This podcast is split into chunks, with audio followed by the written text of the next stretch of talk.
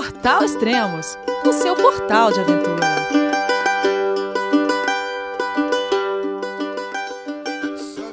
Bom dia, boa tarde, boa noite, bem-vindo a Extremos, o seu podcast de aventura. Esse é o 19 podcast da série Life Laps, com Israel Koifman.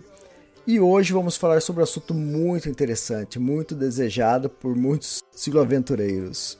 A gente vai falar sobre a travessia da Pamir. Olá, Israel, beleza? Tudo bem? João, é você, meu filho? Alô, pai. Eu consegui. Eu tô no cume do Everest. Eu vi, meu filho. Te acompanhei o tempo todo pela sua página Spot. A família de produtos Spot utiliza tecnologia 100% via satélite para manter você sempre conectado em suas aventuras. Fale de qualquer lugar do mundo através do Spot Global Fone e utilize o Spot Gen 3 para estar sempre rastreado e conectado aos serviços de emergência. Desapareça quando quiser, seja encontrado quando precisar. Saiba mais em findmespot.com.br. Salam aleikum, Elias. Tudo bom? Tudo bem. Certo, né? Para quais bandas você tá nesse momento? Tô no Kirguistão, na capital, é. Bishkek. É, a gente ficou de gravar esse podcast na sequência do anterior, né? Mas era para ser no dia seguinte e acabou durando mais umas duas semanas aí, né?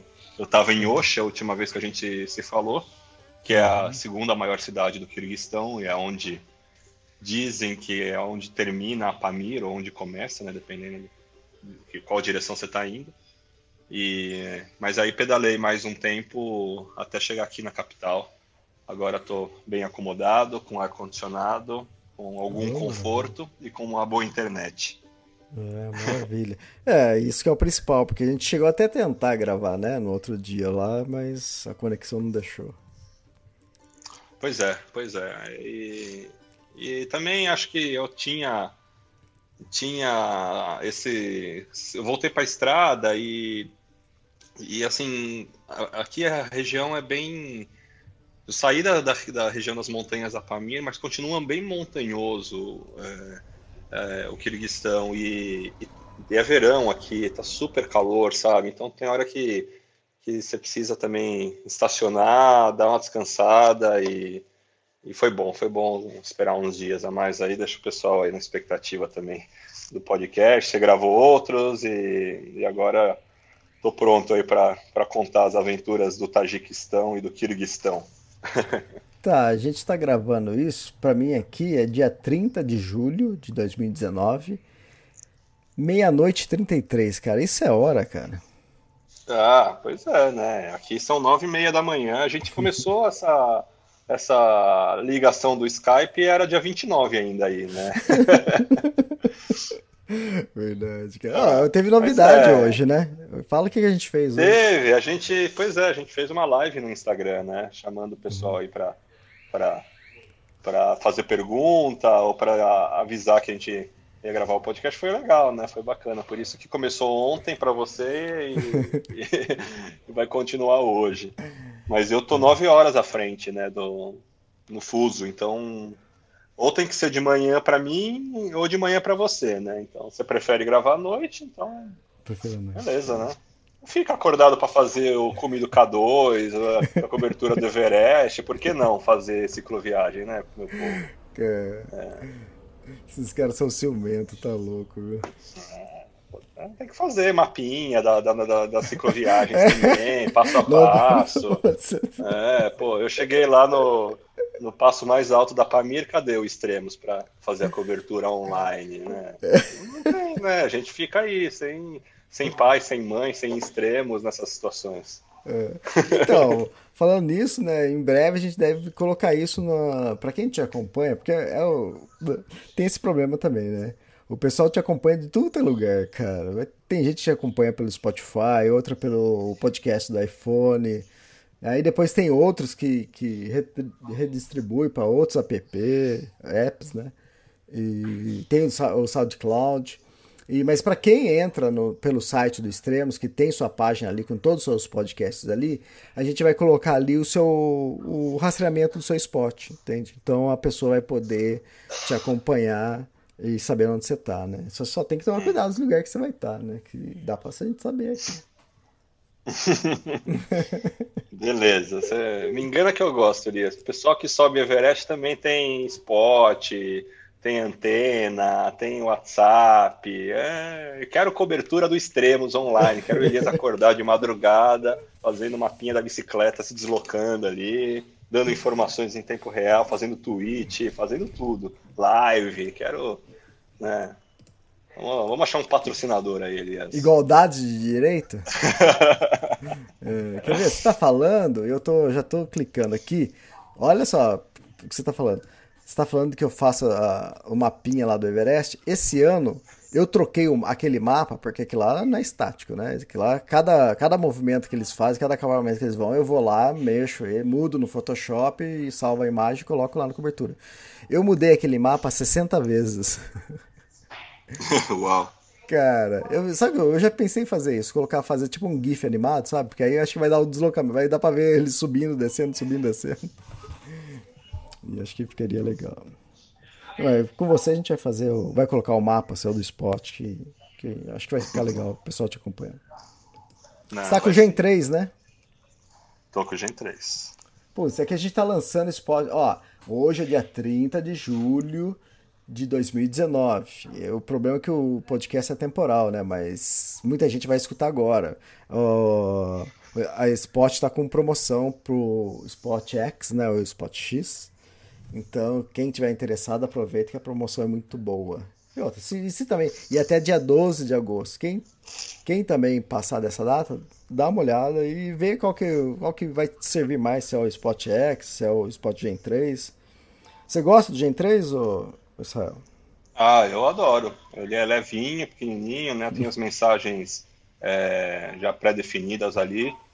Praticamente só uso o, o rastreamento, né? O, uhum. e, e também o check-in, né? Quando termina o dia de viagem, eu mando uma mensagem via satélite para uma lista de contatos que para dizer que eu terminei a viagem, né? O dia, terminei o dia de viagem e achei um lugar seguro para acampar. Então, quando eu não tenho Wi-Fi ou nenhuma conexão, a minha mãe, né, os amigos, né? Alguns amigos, né? Porque a lista eu tenho um, um limite de contatos. 10 né, pessoas, né?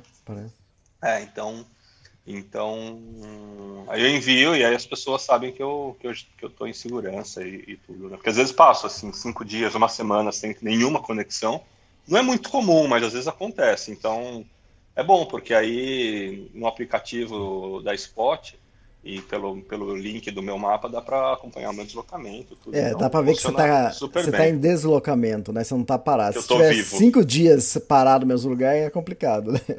É, aí Aí complica. É, a, a diferença pro, pro Spot X, né, o Spot X, é que você envia e recebe mensagem. Acho até bom que você não tá com um desse, cara, porque senão você ia ficar mandando mensagem lá no meio do nada. Ô Elias, vamos gravar podcast. Pois é, né? Cara, mas é barato, cara. Você tá no meio do nada, sem conexão nenhuma, daqui a pouco você recebe uma mensagem SMS de alguém que tava cadastrado, que você passou o um número, né? Porque tem um número. Uhum. E é, você quase vira um celular. Então você fala assim, nossa, que doido, cara. Ah, é bacana. Tecnologia a favor da aventura. Exatamente. E a coisa que, tipo assim, eu nunca usei, a gente nunca usou a vida inteira, mas depois que você usa, você fala assim, pô, como a gente era louco antes. Pois Sem é. sair essas coisas. Ô, Israel, uh, se for ver basicamente, isso na forma mais básica, vai. Uma cicloviagem nada mais é do que uma viagem de bicicleta por estradas, né? Que você vai conectar cidades, vilarejos, né, capitais. Sim. Então, lógico que tem tudo um outro. tem uma filosofia tudo por trás disso, um cicloviajante tudo, mas uma cicloviagem basicamente é uma viagem através de estradas. A gente poderia dizer que você acabou de fazer uma das mais cobiçadas travessias de estradas do mundo? Ah, eu acredito, eu acredito que sim, Elias. A Pamir Highway era completamente desconhecida para mim até eu eu estar tá viajando na, na América do Sul daquela região do Peru ali, da Cordilheira Blanca, que foi onde eu encontrei uns viajantes mais também casca-grossas, né? Porque a Cordilheira Blanca, ela é, ela é puxada, a altimetria é, ganho de elevação alto, né? Você vai a 5 mil metros de altura e a estrada também tem trechos difíceis de inclinação. E eu nunca tinha ouvido falar da Pamir, né? E assim, eu nunca fui muito nunca fui muito aventureiro, né, antes dessa minha viagem, então não tinha não tinha essa lista de, de grandes lugares para ir de bicicleta, enfim.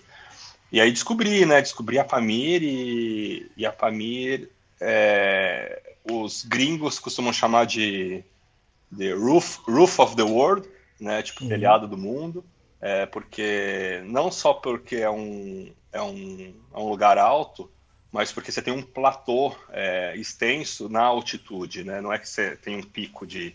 Porque altitude por altitude, a Cordilheira Blanca no Peru é mais alta. Né? E tem. A Cordilheira Blanca chega. Pela estrada chega a 4.900 e algo, é, que foi ali por onde eu passei. Por Tachuelo de Yaganuco, se não me engano, ali o passo e a Ponta Olímpica. Mas você tem uma trilhazinha que te, te leva a mais de 5 mil metros. É, na China e no Nepal, eu acho que tem estradas também que, que, que, vão a mais de 5 mil metros, mas não é a altitude em si que define a estrada como épica, né? São, é uma série de outras, outra, outros detalhes, outras características, e, e a Pamir, ela reúne, ela reúne isso. É um lugar, uau, que, que experiência, Elias. É um lugar que reúne uma série de diferentes paisagens, microclimas, eh, você muda de região, o clima muda, a cara das pessoas muda muito, é, a cultura e até a própria religião muda, é, enfim, é, é, uma, é uma experiência muito intensa. Eu senti, é, em termos de visual, eu, não, eu, eu, senti que eu não vi nada muito diferente do que eu tenha visto na, nos Andes, por exemplo, na América do Sul. É, porém, é, a, a, a Pamir ela abraça e abrange praticamente tudo que eu vi na Cordilheira dos Andes em um lugar só, sabe? Então, uhum. e, e, fora os, os, outros detalhes, né, culturais e sociais, você está no centro da Ásia, né? É, então, é, muda muito. Então, putz, é, a Pamir Highway é, é acho que para quem gosta de aventura de bicicleta, tem que estar tá aí na, no top 5, no, no, nos três primeiros grandes destinos assim para fazer. E não só de bicicleta, viu, Elias? Porque você uhum. tem ali. Encontrei muito viajante de, de 4x4 e de moto. Moto é um destino super, super bacana. E aí meu, sério, tem gente que para o carro e para a moto e só falta, tipo, ficar de joelho e fazer uma reverência para você quando você está de bicicleta, porque é realmente muito difícil você fazer, inclusive, de moto. É, e, e para quem gosta de, de hiking, por exemplo, você pode alugar um 4x4 ou, ou contratar um, um guia e que ele vai te levar para para umas trilhas assim incríveis, com glaciar, né? Também com bastante ganho de altitude. É, para você que gosta de urso, tem, tem urso também, entendeu? Eu ganhei um, tem... boneco de urso hoje. Hã? Eu ganhei um bonequinho de urso hoje, um imã de geladeira. Ah, que bacana. Eu quase vi um urso. Ah, eu, eu vi uma mensagem, aí. é, eu quero saber disso também. Cara, foi assim, quase, foi por pouco. Ah, é? quero saber o que, que é quase, cara. Tô quase grávida. tipo isso mesmo. É, foi, não foi que eu quase vi um urso, eu vi um quase urso. Ah, tá bom. Mas eu conto mais pra frente. Quem que você viu pelado aí, cara? O Tony Ramos? Ai, meu Deus do céu. Cara, é o seguinte. Uh, eu não sei se eu fizesse pergunta pra você, você não é 100% ligado ao mundo do hike, mas se fosse falar, ah, qual que é o hike mais importante do mundo, né? É, sei lá, talvez as pessoas iriam pensar nos Estados Unidos, a PCT, ou a Appalachian Trail, ou a Continental Divide Trail, que são as três maiores lá, e que são com 4 mil e poucos quilômetros, outras é 5 mil, outra é 3 mil é pedrada. Cara, tudo bem, eu não fiz nenhuma dessas três, né? Mas eu conheço um pouco bem o, duas delas. E eu fiz Uhum. lá as Rock Mountains, eu fiz Tour de Mont Blanc, fiz Kungsleden, fiz eh, na Islândia. E mas cara, não tem nenhuma trilha que eu acho que chega perto do trek, o acampamento base do Everest, que são apenas 170 quilômetros, entende? Então, se você falar assim para alguém que fez a PCT, que é 4 mil e lá é pedrada, 4.200 e pouco, a pessoa talvez vai achar até uma desonra, né? Falar, como que uma trilha tão melhor? Mas o que, que é? O que você estava falando aí da, da Pamir? É a cultura, é a região onde você tá, é a história, é a comida, é o povo. Então é muita coisa. E é aquela coisa que se, é de cada pessoa também. Eu curto muito histórias do Everest e histórias é, dos Árticos, né? É, tanto da Antártica, tanto do Ártico, Polo Norte, Polo, Polo Sul. Então, eu tá ali vivenciando aquilo, aquelas histórias que eu sempre escutei dos maiores escaladores do mundo, e eu passando no mesmo lugar, vendo os memoriais aos mortos, tudo. Aquela trilha para mim é o, é o, topo do topo, entende? Para mim não existe. Eu já conheci trilhas até mais bonitas, mas cara, perde longe pro Everest, entende? Eu acho que talvez a Pamir um pouco isso. É, eu acho que sim. Tem as lendas também, né? Toda a mitologia, né, por trás da da, dessas grandes travessias, né? Toda a história, todo assim. Eu vou te falar, eu conheci, foi pela primeira vez em toda a minha experiência de viagem, foi onde encontrei muitos viajantes de bicicleta, mas uhum. muitos ali, saindo pelo, pelo ladrão, assim, sabe? É, muito mais viajante de bicicleta do que mochileiro, do que carro, do que não sei, cara. É, assim, você vê de Dushanbe até Oshi, assim, demais. E aí tem gente que vem para cá só para tem gente fazendo viagens longas também, tem gente vem vindo para cá só para fazer a Pamir. E aí eu encontrei muito viajante com essa coisa tipo, ai, a Pamir, né? Tipo, putz, é tipo como se tivesse para subir o Everest, né? E as pessoas também entram numa pilha assim de tipo, putz, é, é começa a estudar muito altimetria, vem com Sim. e fica com medo, assim, é, fica com medo. Eu conheci um alemão em Dushanbe, ele tava de bikepacking, assim, cara, que quem não sabe, são aquelas, aquelas malas que. Aquelas. Não, é, não usa alforge, né? Usa aquelas malas de quadro na bicicleta, super. Mais ou menos como o Guilherme Cavalari é, costuma viajar e divulgar aí na, no, nas redes dele. É, isso é, é, um, é um esquema de, de, de viagem muito mais leve e ainda mais minimalista. Então, assim, eu carrego com comida e água, carrego cerca de 40 quilos, assim, sabe? 35, mais ou menos. Quem vai de bikepack carrega 15. É, então, assim, é muito leve.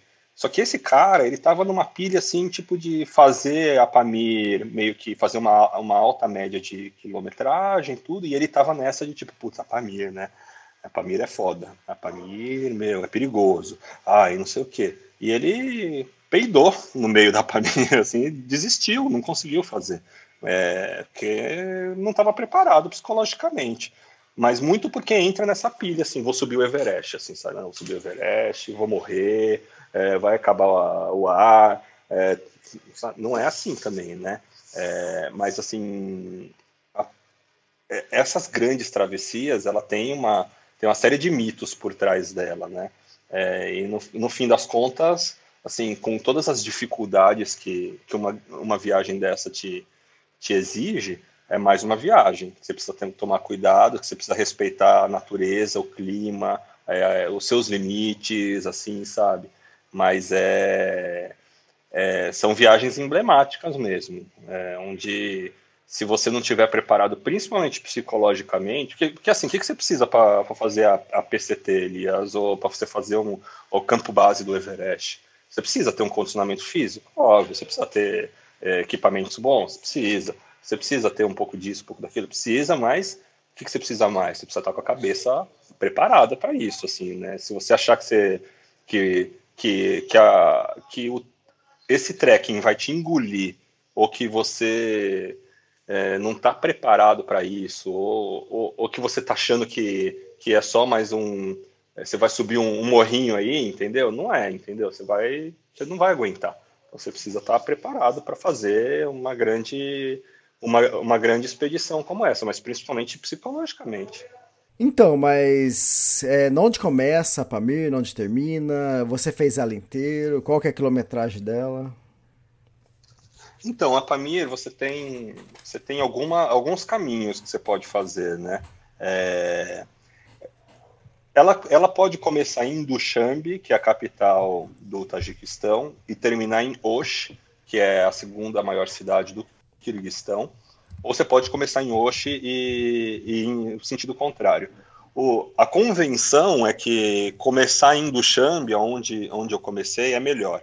É, não que seja mais fácil ou, ou mais, ou, ou, menos difícil, mas é que é, você tem um, um, ganho de altimetria mais gradual, assim, sabe? Então você não, você não sobe tudo de uma vez e, e os ventos eles são relativamente melhores, né? Que é isso aí é a lenda, né? Que eu peguei vento vento contra pra caramba, mas também peguei bastante vento a favor. É, eu vou mandar, eu vou mandar para você, Elias, e você se puder colocar um link aí do, do mapa da Pamir, que é, que é, que é legal, ah, tá. é legal você para o pessoal, pro pessoal ver. E também quem tiver a oportunidade de abrir o mapa ali no Tajiquistão, é, em Dushanbe, fica bacana. É, o trajeto, o trajeto que eu fiz ele me, me durou um pouco mais de.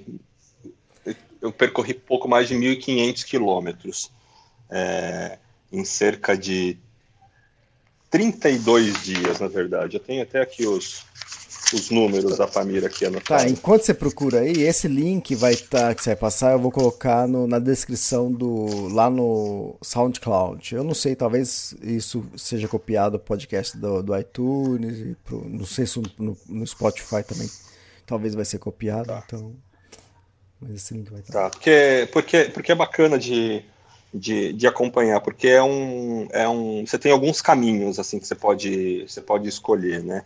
Eu fiz a Pamir entre 3 de junho e 5 de julho, né, de Dushanbe até Oxe, foram 1.430 quilômetros em 32 dias, uma média de 44,7 quilômetros por dia. Eu vou ser é... chato que nem os cicloviajantes, tá? Que nem você, que nem quem mais. Dá para fazer isso a pé? É interessante? Dá, dá para fazer. Dá, é, é, interessante sim. Uhum. Eu tô falando que se, dá, se dá, dá, lógico que dá, né? Tô falando que seja interessante porque de repente é só uma estrada e é, porque para um para um hiker uma estrada é muito cansativo, né? Mas eu vi que a estrada também é outra pergunta, né? A estrada é asfalto o tempo todo? Uh, não, na verdade não. É, tem trechos de asfalto. É, por exemplo, a M41, né, que é, o, que é a nomenclatura da Pamir Highway, você pode seguir ela direto né? Ela é predominantemente asfaltada, o que não significa que é um bom asfalto. É, e você consegue seguir nela direto, que não foi o caminho que eu fiz. Né? O caminho que eu fiz é, é, foi fazendo alguns desvios, indo pelo, pelo Vacan Valley, que é, que é um vale ali que, que, que você vê ali o, que divide o Tajiquistão do, do Afeganistão, mas a, a Pamir você tem ali trechos é, a própria M41 direto, você tem trechos de asfalto, tem trechos bons de asfalto, mas tem trechos muito esburacados, tem trechos de areia, é, de pedra, de. Poxa, de. até neve, né? Dependendo da, da época. Então, assim, ela é. Ela, e muita subida, muito sobe e desce, né? Com muito ganho de, de altimetria. É, o ponto mais alto da estrada é 4.655 metros. É, mas se você, para você fazer a pé de mochila, o que tem gente que faz, eu não encontrei ninguém fazendo a Pamira inteira de mochila, mas encontrei bastante hiker, é, porque o que acontece? Você vai pela estrada, né, que é legal, mas você tem, você tem alternativas. Você tem, por exemplo, o, o Bartang Valley, que é um outro caminho da Pamir, que você pode. que aí você, você entra na natureza selvagem mesmo, e aí você, você corta um pedaço da Pamir, mas você vai pelo, pelo mato, vai atravessando o rio, você não tem vilarejo, não tem nada, mas você tem trilha ali. Você tem trilhas de, de glaciares também, você uhum. tem trilhas que você vai aí a, a, mais de 5 mil, acho que você vai a 6 mil metros de altitude. Então, assim, você tem, você tem uma série de, de montanhas, não para escalar, né, mas para trilhar e para fazer para fazer cume, coisa que a gente não faz de bicicleta. Então, então dá para dá para curtir e, e, aproveitar Aí, ó, dá um bom livro, hein, Elias? Assim, não sei se alguém escreveu um livro andando aí a, É a Pamira aí, hein? Uhum. É que você não gosta, né? Você só gosta do hemisfério norte, né? Quer dizer, a gente tá aqui no hemisfério norte, mas você gosta do. Você falou, né? Você gosta dos polos, dos árticos. É frio? Ah, então, você pode. Por exemplo, a temporada de pedal aqui na Pamir começa no, no, no final do, do, da primavera, né? Começo, né? entre a primavera e o final do outono, porque assim, de, de maio, de maio a setembro é beleza. E chega a ser até bem quente, mas o resto do ano é. Faz menos 30 graus na- nessa região, entendeu? Então, tipo, é, é tudo com neve, tudo. Mas se você, se você fizer antes da, da temporada, né, um pouquinho antes da primavera, finalzinho do, do inverno, comecinho da primavera, aí vai vai tá bom, porque vai tá, não vai estar calor, não vai estar aquele frio extremo, né? Então, Uhum. acho que acho que vale a pena. E E quanto é muito perigo? interessante, Elias. E quanto a perigo? Porque eu lembro que dois ciclistas, um casal de ciclistas americanos, morreram, mas se eu me engano, eles foram mortos, né? Aí no, no Tajiquistão, eles já tinham feito, eles tinham saído já da Pamir, mas estavam no, no país ainda. É, teve um. Não, na verdade foi na Pamir mesmo. é, é, foi 2018. um casal de americanos. Foi, é, foi o ano passado, né? Foi ano É, passado. dia 1 de agosto. Foi um casal de americanos, um suíço e acho que um holandês. É, foram quatro pessoas que morreram e foi um, foi um atentado terrorista, depois assumido pelo Estado Islâmico, que tipo te deixa assim apavorado, né? Assim, não, não vou para essa região, né? Porque assim, ah, tá- teve atentado terrorista, tá ali na, na fronteira com o Afeganistão, né? O que, que eu vou fazer lá? Eu, inclusive, ano passado estava na Jordânia né? E quando eu recebi essa notícia, eu eu tenho até uma amiga que estava pedalando na, na Pamir nessa época, e aí rolou uma comoção mundial, né? Com entre os cicloviajantes, assim, tipo, porra, que tristeza, né? Meu, quem que faz um ataque terrorista contra contra ciclista, né? Contra cicloviajante, que absurdo, né? É... Eu, eu, eu, inclusive, fiquei super receoso ano passado, né? Cara, assim, foi um acontecimento completamente isolado. É, a, o Tajiquistão, ele é um, toda essa região, né, dos estãos, eles são predominantemente muçulmanos e, e essa é uma é uma é uma característica que a gente tem que também incentivar a desconstruir essa associação que se tem com com o mundo árabe, com o mundo muçulmano e com terrorista, assim, né, cara? Eles é, eles morrem, os, os muçulmanos morrem de vergonha e de, de tristeza de serem associados com um grupo terrorista, assim, sabe? Para eles, quem Estado Islâmico, quem é homem-bomba, quem faz essas atrocidades, eles não têm absolutamente nada a ver com o Islã. Então, uhum. mas respondendo a sua pergunta, ela é uma região completamente segura. É, isso foi um acontecimento isolado, como aconteceu recentemente uma, um ataque terrorista é, contra muçulmanos lá na, na, Nova Zelândia, como acontecem coisas, infelizmente, em todo, em todo lugar do mundo. É, então, aconteceu também, e acho que foi em 2013, foi um ataque é, terrorista no Nanga Parba, que é acho que a nona montanha mais alta do mundo. Estavam alpinistas lá que iam escalar, e o Nanga, Nanga Parba, o brasileiro Moisés Fiamontino, acabou de escalar esses dias. E depois no Nanga Sim. ele foi lá pro K2. E lá no Nanga Parba, em 2013, os terroristas mataram 10 alpinistas, cara. 10 pessoas ligadas. Tinha alguns alpinistas, tinha alguns sherpas, assim, moradores locais que estavam trabalhando. E, cara, uma coisa que você não. Você saiu pra escalar, você tá na base de uma montanha de 8 mil metros. Você, pô, e acontece uma coisa dessa, foi, foi pânico, cara. É, assim, eu não tenho absolutamente nenhuma dúvida que você andar pelas ruas das grandes cidades do Brasil seja uhum. muito mais perigoso do que você você fazer qualquer outra coisa no, no mundo árabe ou nesses países do centro da Ásia.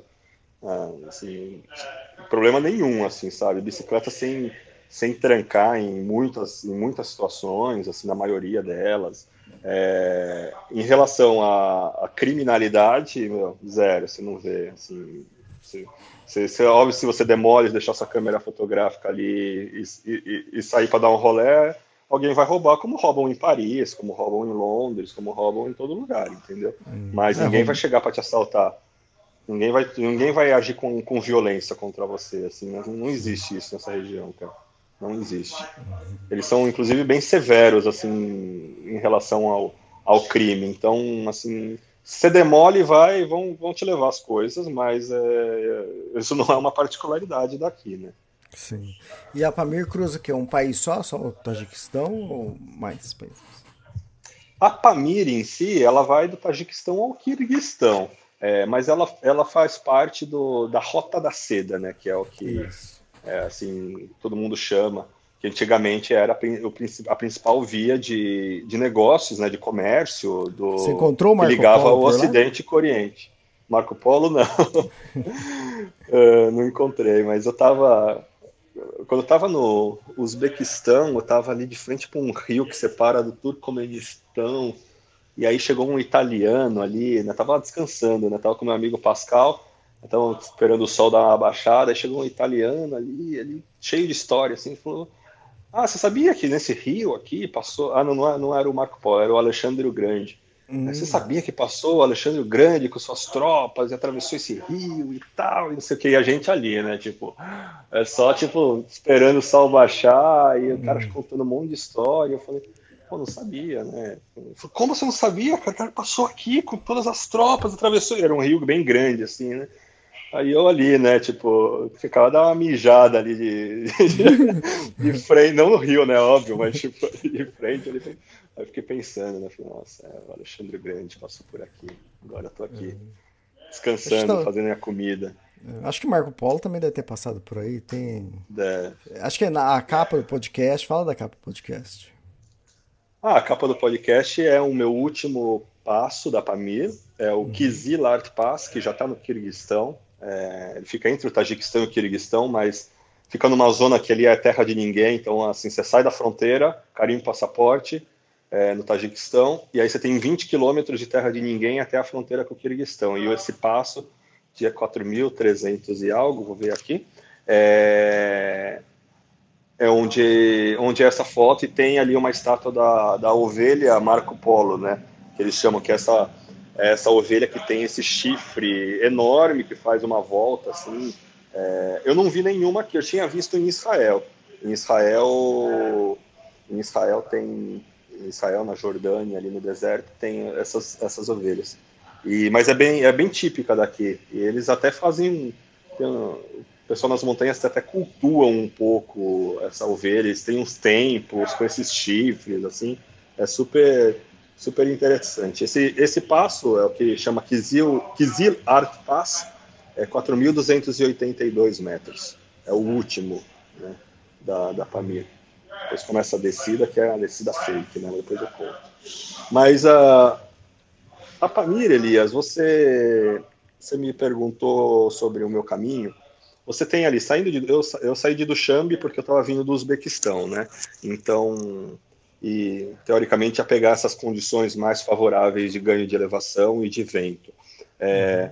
E aí o que acontece? Saindo de Dushanbe, você tem. Primeiro você tem duas opções ou você vai pela rota norte, ou você vai pela rota sul. A rota sul, é, ela, é, ela é asfaltada, ela é mais um vale, assim, não tem muita, muita emoção. E a rota norte, há quem diga que é a parte mais difícil da Pamir. Né? Imagina por onde eu fui, né? Vou, vou, vou... Cheguei ali é, depois de tanto tempo, né? Que eu era um grande objetivo assim do ano, assim, né? Chegar para pedalar a Pamir. É, e aí pedalei no deserto, né? Plano, aquela coisa de tipo, meu, não acaba nunca, retão, sem nenhuma montanha, pô, por mais de acho que 2.000, 2.500 quilômetros de reta. Aí chega ali em Duchamp, eu vou. Ah, vamos, vamos para o mais difícil, né, meu? Eu cheguei até aqui, né? E aí, enfim, peguei a rota norte, que você sai de Duchamp e vai até Calaikum. É, em Calaikum, é, Aí isso o pessoal, quando estiver olhando o mapa, vai ficar mais fácil. Em Calaikum, é, aí você tem uma, uma estrada só, né? Que você vai até quase que até Korog. É, no, essa estrada de Calaikum até Korog, ela, hum. ela, ela vai margeando o rio Pange. que é o rio que divide o, o Tajiquistão do Afeganistão. Então, assim, é muito louco, Elias, porque você vê o Afeganistão do lado de lá. Você vê a, você vê a, vida, a vida no campo acontecendo, você vê as pessoas que já se vestem de uma maneira diferente, você vê as casas que são diferentes. Em alguns trechos é tão próximo à, distância, você consegue falar com as pessoas, assim, sabe? Elas te dão tchau, você consegue, você consegue é, é muito interessante isso.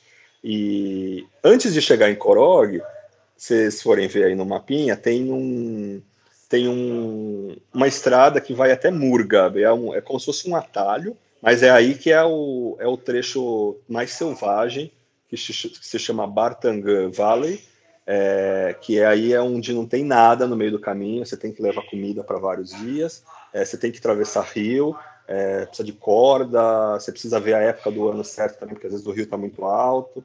É, tem muita gente que. Não tem muita gente, desculpa. Tem gente que faz de bicicleta, não é uma, é uma minoria, mas assim, é, é uma outra pegada de viagem, assim, sabe? Porque você vai ter que carregar a bicicleta nas costas muitas vezes, é lama, é, não tem estrada, entendeu? É, assim, é um vale. Há quem diga que assim é, o, é a pérola da, em termos de paisagem, é a pérola da Pamira, assim. Mas é, você tem que eu, eu considerei ir para lá. O Pascal foi para lá, era o, o, grande objetivo dele.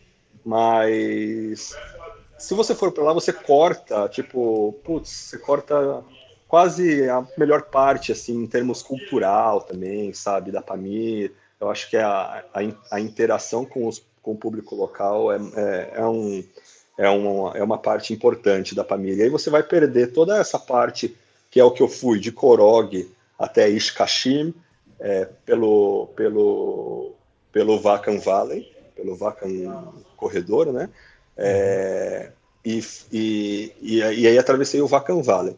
Depois, um pouquinho antes, né, de Korog mesmo, você tem a opção de seguir direto pela M41, né? Que é, que é mais asfaltada e é assim, tem um monte de sobe e desce, tem ganho de elevação, mas é, é menos perrengue do que se você, você for pelo, pelo Vacan. O Vacan é incrível, incrível. E bom, e depois você segue, né? De Langar você você volta para M41 mais para frente, a, a, estrada se encontra, você deixa aí a, a fronteira com o Afeganistão e aí você segue, né? Aí já não tem mais opção, você segue pela estrada, pela M41 direto até até Osh no Kirguistão, né? Então assim, essas são basicamente as opções. Mas em, em, em resumo, eu, eu peguei, a, a, excluindo o Bartan Valley, eu peguei o, a Rota Norte de Dushanbe e peguei o, o Vacan Valley, que é a Rota Sul saindo de Korog, né, que é que é uma parte de muito perrengue que, eu, que eu vou contar. Esse, esse trecho todo foi de 1400 1.430 quilômetros em 32 dias. É, levando em conta que o visto do Tajiquistão é de 45 dias e eu fiquei quase uma semana, não, fiquei uma semana em Dushanbe, então assim foi meio até que meio apertado. É, acampei nesses 32 dias acampei 20 dias e 12 dias eu dormi 12 dias eu dormi em homestays, né, que são não são nem hotéis nem hostels, são casas de pessoas que transformam em um tipo de, de acomodação, assim, né? É, algumas são bem legais, outras são bem básicas, é, algumas são limpas, outras não, nem tanto, uhum. é, mas foi bacana. Normalmente, qual a distância de uma de outra, ou além dessas que você ficou, teria outras opções, entende? Porque de repente você caminhou, pedalou 120 km e dormiu num lugar, mas teria outros lugares no meio. É, como tem, é isso? Tem. Porque como eu imagino que seja uma rota muito é, famosa, muito procurada para quem faz viagem de moto, bicicleta ou também de motorhome, né, que o pessoal deve ir. Então talvez deve ter várias paradas e é tranquilo quanto a isso? Tem. Inclusive me perguntaram no Instagram outro dia é, se dá para fazer a, a Pamir sem acampar. É, acho que dá, né, de bicicleta, inclusive é, porque você tem essas homestays espalhadas nas, em todos os vilarejos, tem homestay. É, dos menores aos maiores. Os maiores você acha até hotel, né? É, é, mas assim, o, esses pequenos vilarejos de montanha tem homestay. É, eles costumam custar entre 10 e 20 dólares, é, sempre dá para negociar, que não é muito barato para o que eles oferecem, mas é, é como funciona, entendeu? Normalmente eles oferecem jantar e café da manhã, bem simples, por, essa, por, por esse valor. É, e, mas assim, você dorme em, em, estilos de casa locais, assim, muitas vezes não tem cama, mas eles fazem a cama, são aqueles tapetes persas espalhados pelo salão, assim, e eles uhum. fazem uma cama, assim, com um tapete, e assim, não é que você dorme no chão, assim, você tem uma camada bem confortável de tapete, de cobertor, tudo, você dorme confortável, mas assim, é uma experiência, assim. Pra, pra quem tem é... asma, essa é uma delícia. é, tem lugares que são mais legais que outros, né? Tem, mas tem uns que você sente que se tiver alergia, tiver asma, Cara, vai sofrer, deixa, né? Deixa eu contar isso. Semana passada tava, tava, foi eu meu primo, a gente levou nossas mães, né? No Embu das Artes, né? E um lugar super legal, né? Só que a gente começou na parte baixa, a gente não conhecia, já assustou, né? Falou, pô, mas é só isso aqui, né? Um, um, umas barraquinhas, só depois na parte alta, pô, super legal. Mas eu fui entrar no, numa casa, da Casa das Artes, lá, não sei. Cara, eu dei dois passos pra frente, meu primo vinha vindo atrás. Mas eu dei, já dei meia volta, não tô conseguindo respirar.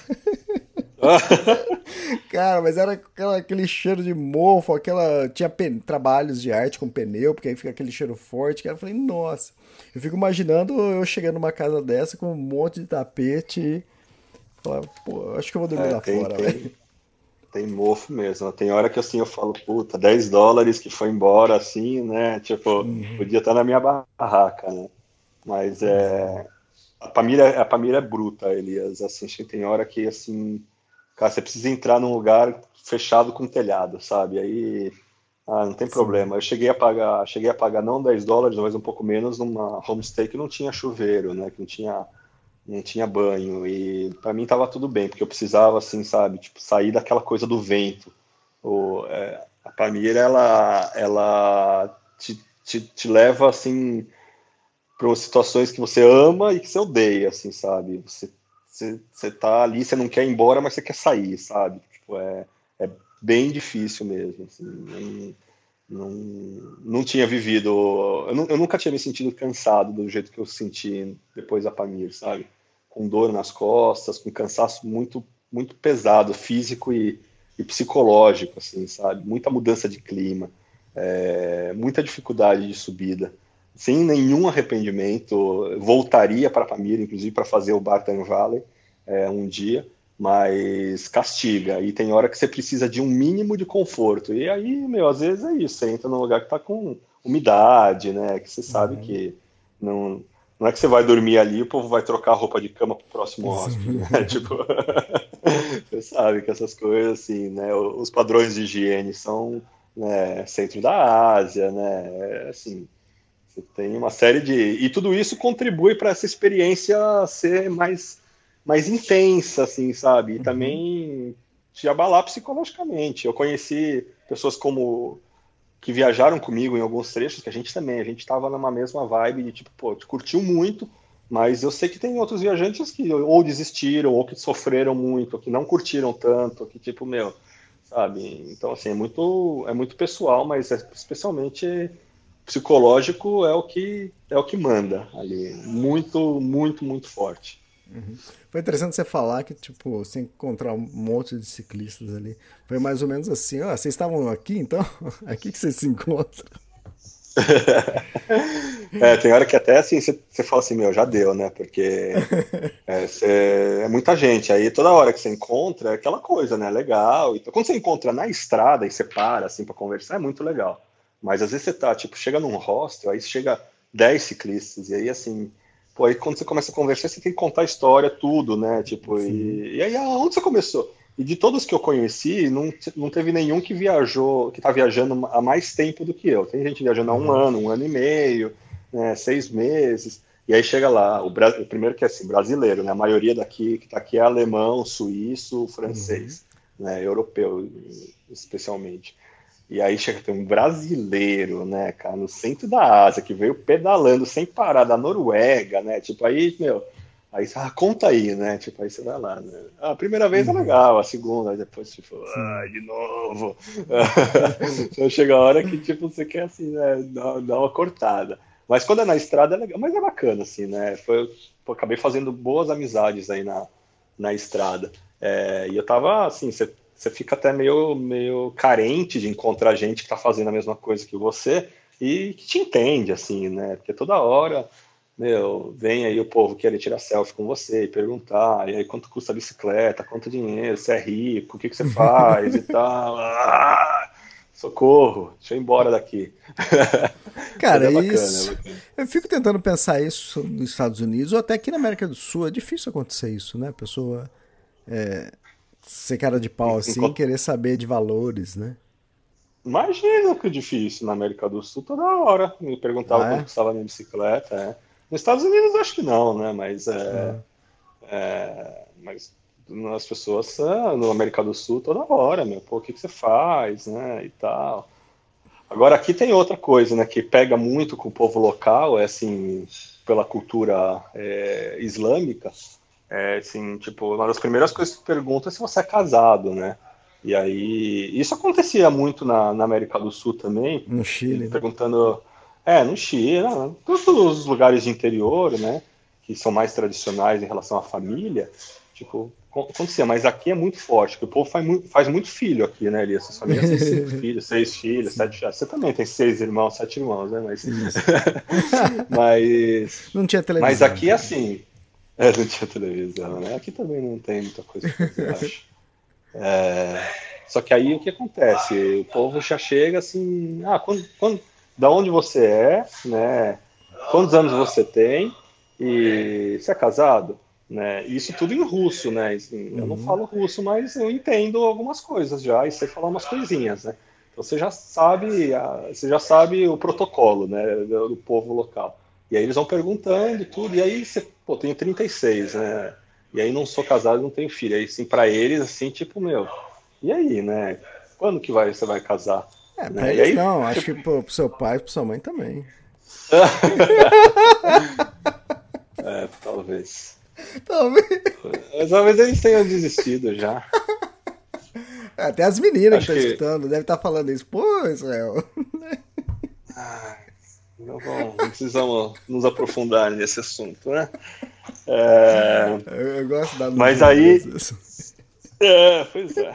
Mas aí o povo, assim, é puta, às vezes te vê até meio como coitado, assim, sabe? Tipo, pô, meu, tá com algum problema aí, né? Tipo, tem um. Aí tem uns, uns, tio, uns, uns tiozão mais assanhado que aí vem fazer até piada, né? E aí, né? Como que você faz? Né? Como você resolve esse problema, né? Ah, assim, sabe como é, né? E, é mais fácil que você pensa. E, é, mas é, é engraçado, porque é das, das, das perguntas mais mais chaves. Então você não sabe se você quer encontrar cicloviajante para contar que você saiu lá do Brasil pedalando e pronto, você foi e tal, ou você quer encontrar o povo local que vai perguntar Atkuda, Atkuda, Atkuda é em russo, tipo, de onde você é, né? Assim, uhum. as pessoas param o carro do seu lado e gritam, né? Atkuda, ah, selfie, aí para o carro e vai tirar selfie com você, né? Turista, ah, Brasília, aí vai, ah, Pelé, Ronaldinho, aí, aí manda um Maradona. Fala, pô, Maradona não, né, meu? Tipo, aí. Vocês erraram tudo agora, cara. É. é. Mas é isso, assim, o, o Tajiquistão está é, tá crescendo em, em, relação ao turismo de aventura e aí o povo local está também se acostumando muito com, com isso, né? Então, nessa temporada de primavera-verão, eles já meu, se aproximam muito, né? As crianças saem correndo atrás de você, querem falar com você em inglês, querem praticar inglês. Às vezes enchem um pouco do saco, mas é faz parte, assim. Acho que também tem que entender que é uma região que, que carece muito, assim, é uma região bem pobre é, para a gente, né? Para os nossos padrões, eles são pobres, mas eu acho que para eles nós somos pobres em outro sentido. Para eles eu sou pobre porque eu não tenho casa, não tenho mulher, não tenho filho, assim, sabe? Tipo, uhum. é, os conceitos são, são diferentes, mas para a gente, é, ele não, eles não terem em alguns lugares água encanada, o banheiro ser uma fossa do lado de fora da casa, eletricidade não, não rolar em alguns lugares. Para a gente isso é pobreza, né? Uhum. Assunto que a gente começar a falar vai, não vai acabar mais. Mas é uma região que, pô, os caras no inverno tem menos 25, menos 30 graus, tem que fazer, tem que plantar e colher muita coisa antes do inverno. Então, assim, e aí chega na, lenha. Na, é, assim, tem uma dinâmica, todo mundo trabalha, né? Criança ajuda no campo. Uhum. É, é uma vida que pra gente é difícil, né? Para eles é a vida deles. Só que aí chega o, o ver, a primavera o verão, e aí vem todo essa, esse montão de, de, de viajante, de bicicleta, de moto, de. Então, assim, eles, eles querem interagir, eles querem chamar você para casa dele. As crianças querem falar inglês, assim. Tem hora que enche o saco, porque é toda hora, assim, estão te parando, né? Mas, cara, você tem que também entender que faz parte do, do, do jogo, assim, sabe? É uma região que, cara, os, os caras. Pô, imagina, você tá no alto da montanha, você acha uma, umas crianças de 10, 12 anos que falam inglês, sabe? Uhum. É, não, não, sei se tem isso no interior do Brasil, assim, duvido, sabe? Então, assim, eu acho que é, eu acho muito legal, porque, porque você, você é uma oportunidade para eles aprenderem algumas coisas, assim, também, sabe? Então, é isso. E como começou isso? Bom, a gente. Isso você diz aqui, a viagem pela família? Não, a sua viagem, sua cicloviagem. tá zoando. É, o que você fazia antes, né? O que você fazia? Você começou? Quanto dinheiro você tem? Você era comprometido antes? Ai, Deus do céu. Aff, Maria. Bom, vamos lá. É, a pergunta Último é... A pergunta ah, é, é onde você começou a Pablo? Tá. Achei que você ia perguntar alguma coisa de se eu, se eu tinha. Se comecei a viajar de bicicleta porque, porque eu terminei um relacionamento, porque pô, tá, revol, tá revoltado com a vida. A Rússia ainda manda mensagem para você?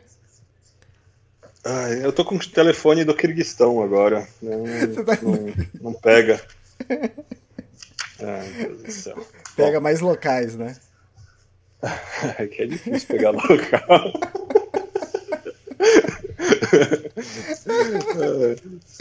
É, cultura meio fechada aqui, eles é, não rola muito. Não, mas tá bom, e as se mulheres a, são bonitas? Se a, Júlia, se, a, se a Júlia Irata vier aqui com o Tinder, não vai, não vai funcionar muito, Ah, brincadeira, nada é. contra o Tinder, gente. Não, testei, cara, eu acho, acho que eu vou contar mim, aqui, cara. Ah, escuta o podcast da Júlia Irado. A do Júlia é muito sacana, cara. Você, você devia fazer a mesma coisa, cara, porque você é sacana também, cara. A, a Júlia tem. A Júlia tem Tinder tudo bem para para essas coisas também. E mas ela fica dando umas de, ai, tudo bem, você, ah, mas não você mora. Você pode dar uma posso dormir na sua casa? É para ela usa como, como como chama, warm shower, pô, que é muita sacanagem, cara. É, eu já pensei em fazer isso também, mas para mulher é mais fácil, né? É, para é, conseguir. Exatamente. Imagina, vou, tô aqui, eu tô viajando de bicicleta, então, pois é. Tem um quartinho aí. Tem um quartinho. Ué, é. reúne o útil ah, não. O próprio Warm Showers e Couchsurfing, para mim já demanda muito, assim, você tem que ficar ali escrever, aí você fica naquela expectativa esperando a resposta, aí você tem que negociar uhum. um pouco ali, né? Às vezes não é tão rápido, mas é o Tinder, mas tá, não vou ficar gastando meu tempo com isso, não. Hum. Como, como é... se eu não tivesse muito tempo. Eu tenho tempo de sobra, né? Mas não. É, não, não para isso. Não, não para isso. Mas enfim, Elias, a gente terminou o último podcast quando eu estava entrando no Tajiquistão. E aí eu entrei no Tajiquistão e foi aquela troca, aquela troca de fronteira que as coisas mudam assim quando você cruza a fronteira, né? É... Depois o cara crachá ali, o cara viu, pá, viu foto, carimbou e tal. É... E aí passei, aí o clima mudou, tava nublado, abriu, aí tava no deserto, né? Não no deserto, mas eu tava tipo num platôzão assim é, sem montanha, aí logo depois da fronteira você já começa a ver as montanhas. E foi uma entrada de país muito especial para mim, Elias, porque é, eu defini que eu ia fazer a Pamir quando eu estava lá na Rússia, e, pô, você chegar, né, na época certa, tudo, depois de ter passado tudo que passou, assim, dá aquela nostalgia, então, assim, Falei, pô, cheguei, né? Agora vai começar a brincadeira, né? A brincadeira de verdade de montanha. E, e aí foi legal, assim, me senti bem emocionado de estar ali. e foi muito bacana, porque as crianças também, era um dia de. Não sei se era um dia festivo ou dia, último dia de aula, assim. Então, assim, tinha muita criança saindo das escolas e estavam todas muito alegres. E o jeito delas te cumprimentarem, Elias, é, eu, me marcou muito, porque você, você, você dá um tchauzinho ali, ou você, você fala né, no idioma deles um, um oi, e aí elas colocam a mão no coração e fazem tipo uma saudade, como se, como se aquela mensagem que você está falando para elas, elas pegassem no ar e colocassem no coração, assim, tipo, agradecessem, hum. sabe? É, muito cortês, assim, muito bonito.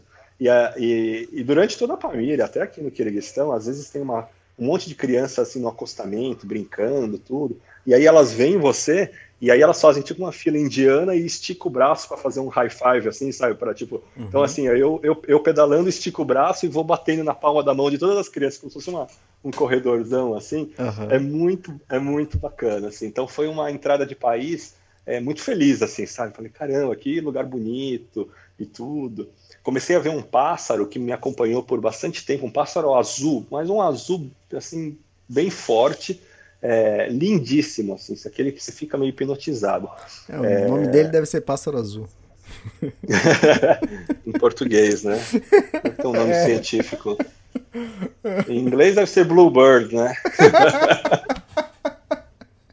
em russo? Ah, não sei, é, russo. No meu russo não tá nesse nível. Não tá nesse nível. É, russo é pro, pro básico. Imagina. Não, então aí foi, foi um, foi uma viagem super feliz. Eu estava com o Pascal ainda, né?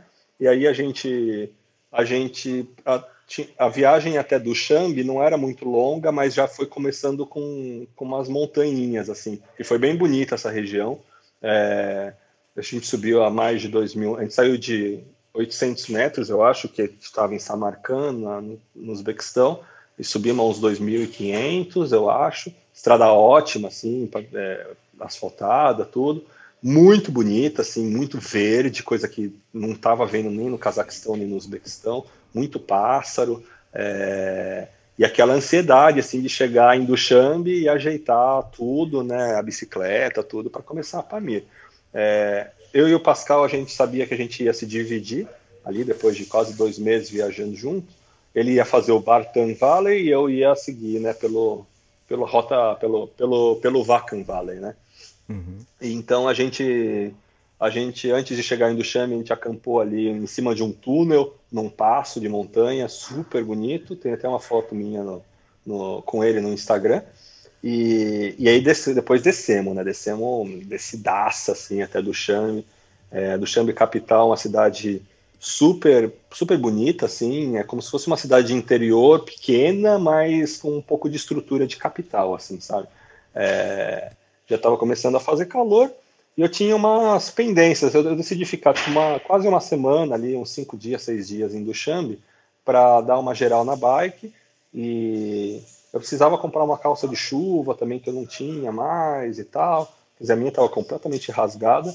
E eu precisava trocar o rolamento do cubo da minha roda dianteira, que estava zoado desde a Geórgia.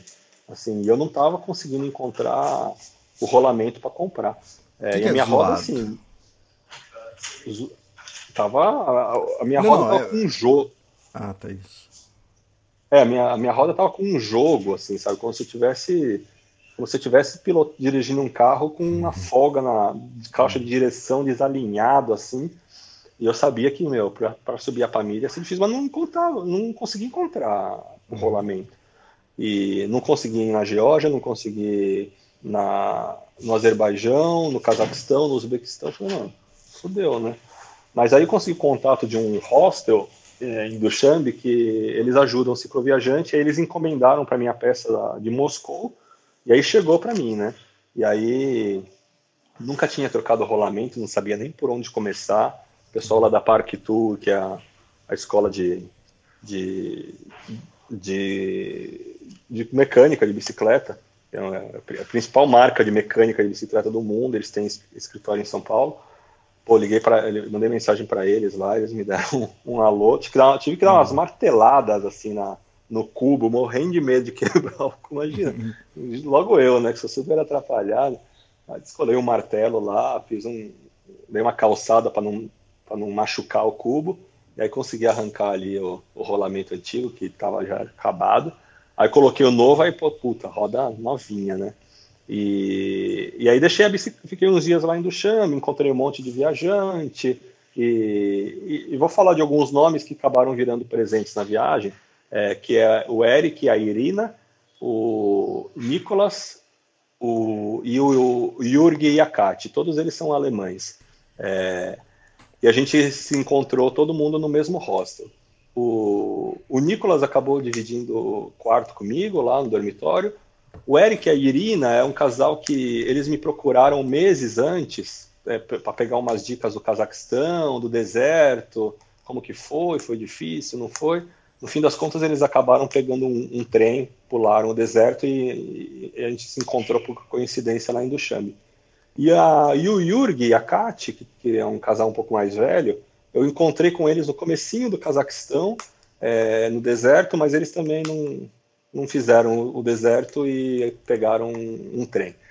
Mas a gente acabou se encontrando todo mundo lá. E o Pascal, putz, aconteceu uma coisa chata com o Pascal. O Pascal ia terminar a viagem dele na Pamir, né? Ele ia fazer a Pamir e ia terminar a viagem. Ele estava viajando há uns 10 meses ia voltar para a Suíça. E aí um dia lá na Induchamp ele saiu para comer uma pizza de bicicleta, né? E nunca tinha acontecido nada com ele a viagem inteira. E aí ele teve um pequeno acidente de trânsito. Não aconteceu nada uhum. com ele, mas um, ca um carro deu um totozinho na bicicleta dele na roda. É, como ele estava sem os alforjes, sem nada, meu, a roda deu, um, deu uma forçada na gancheira e quebrou a gancheira. Meu, a gancheira, cara, é a pior coisa que pode quebrar numa bicicleta em qualquer lugar porque a gancheira é, é uma peça da bicicleta bem particular, cada bicicleta tem um, um modelo, não é fácil de achar, sabe? É, não é qualquer gancheira que encaixa na tua bicicleta, a gancheira é uma, é um, é uma peça que, que, que, prende o câmbio no quadro. É, algumas bicicletas têm isso integrado no quadro, mas é, outras, assim, são peças meio que sob medida. E aí, puta, cara. É aquela parte muito... final do quadro, né?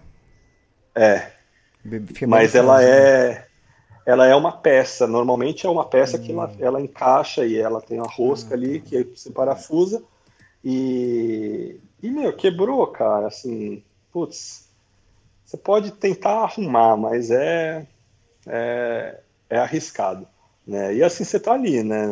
Em Duchamp tem uma bicicletaria super limitada, né?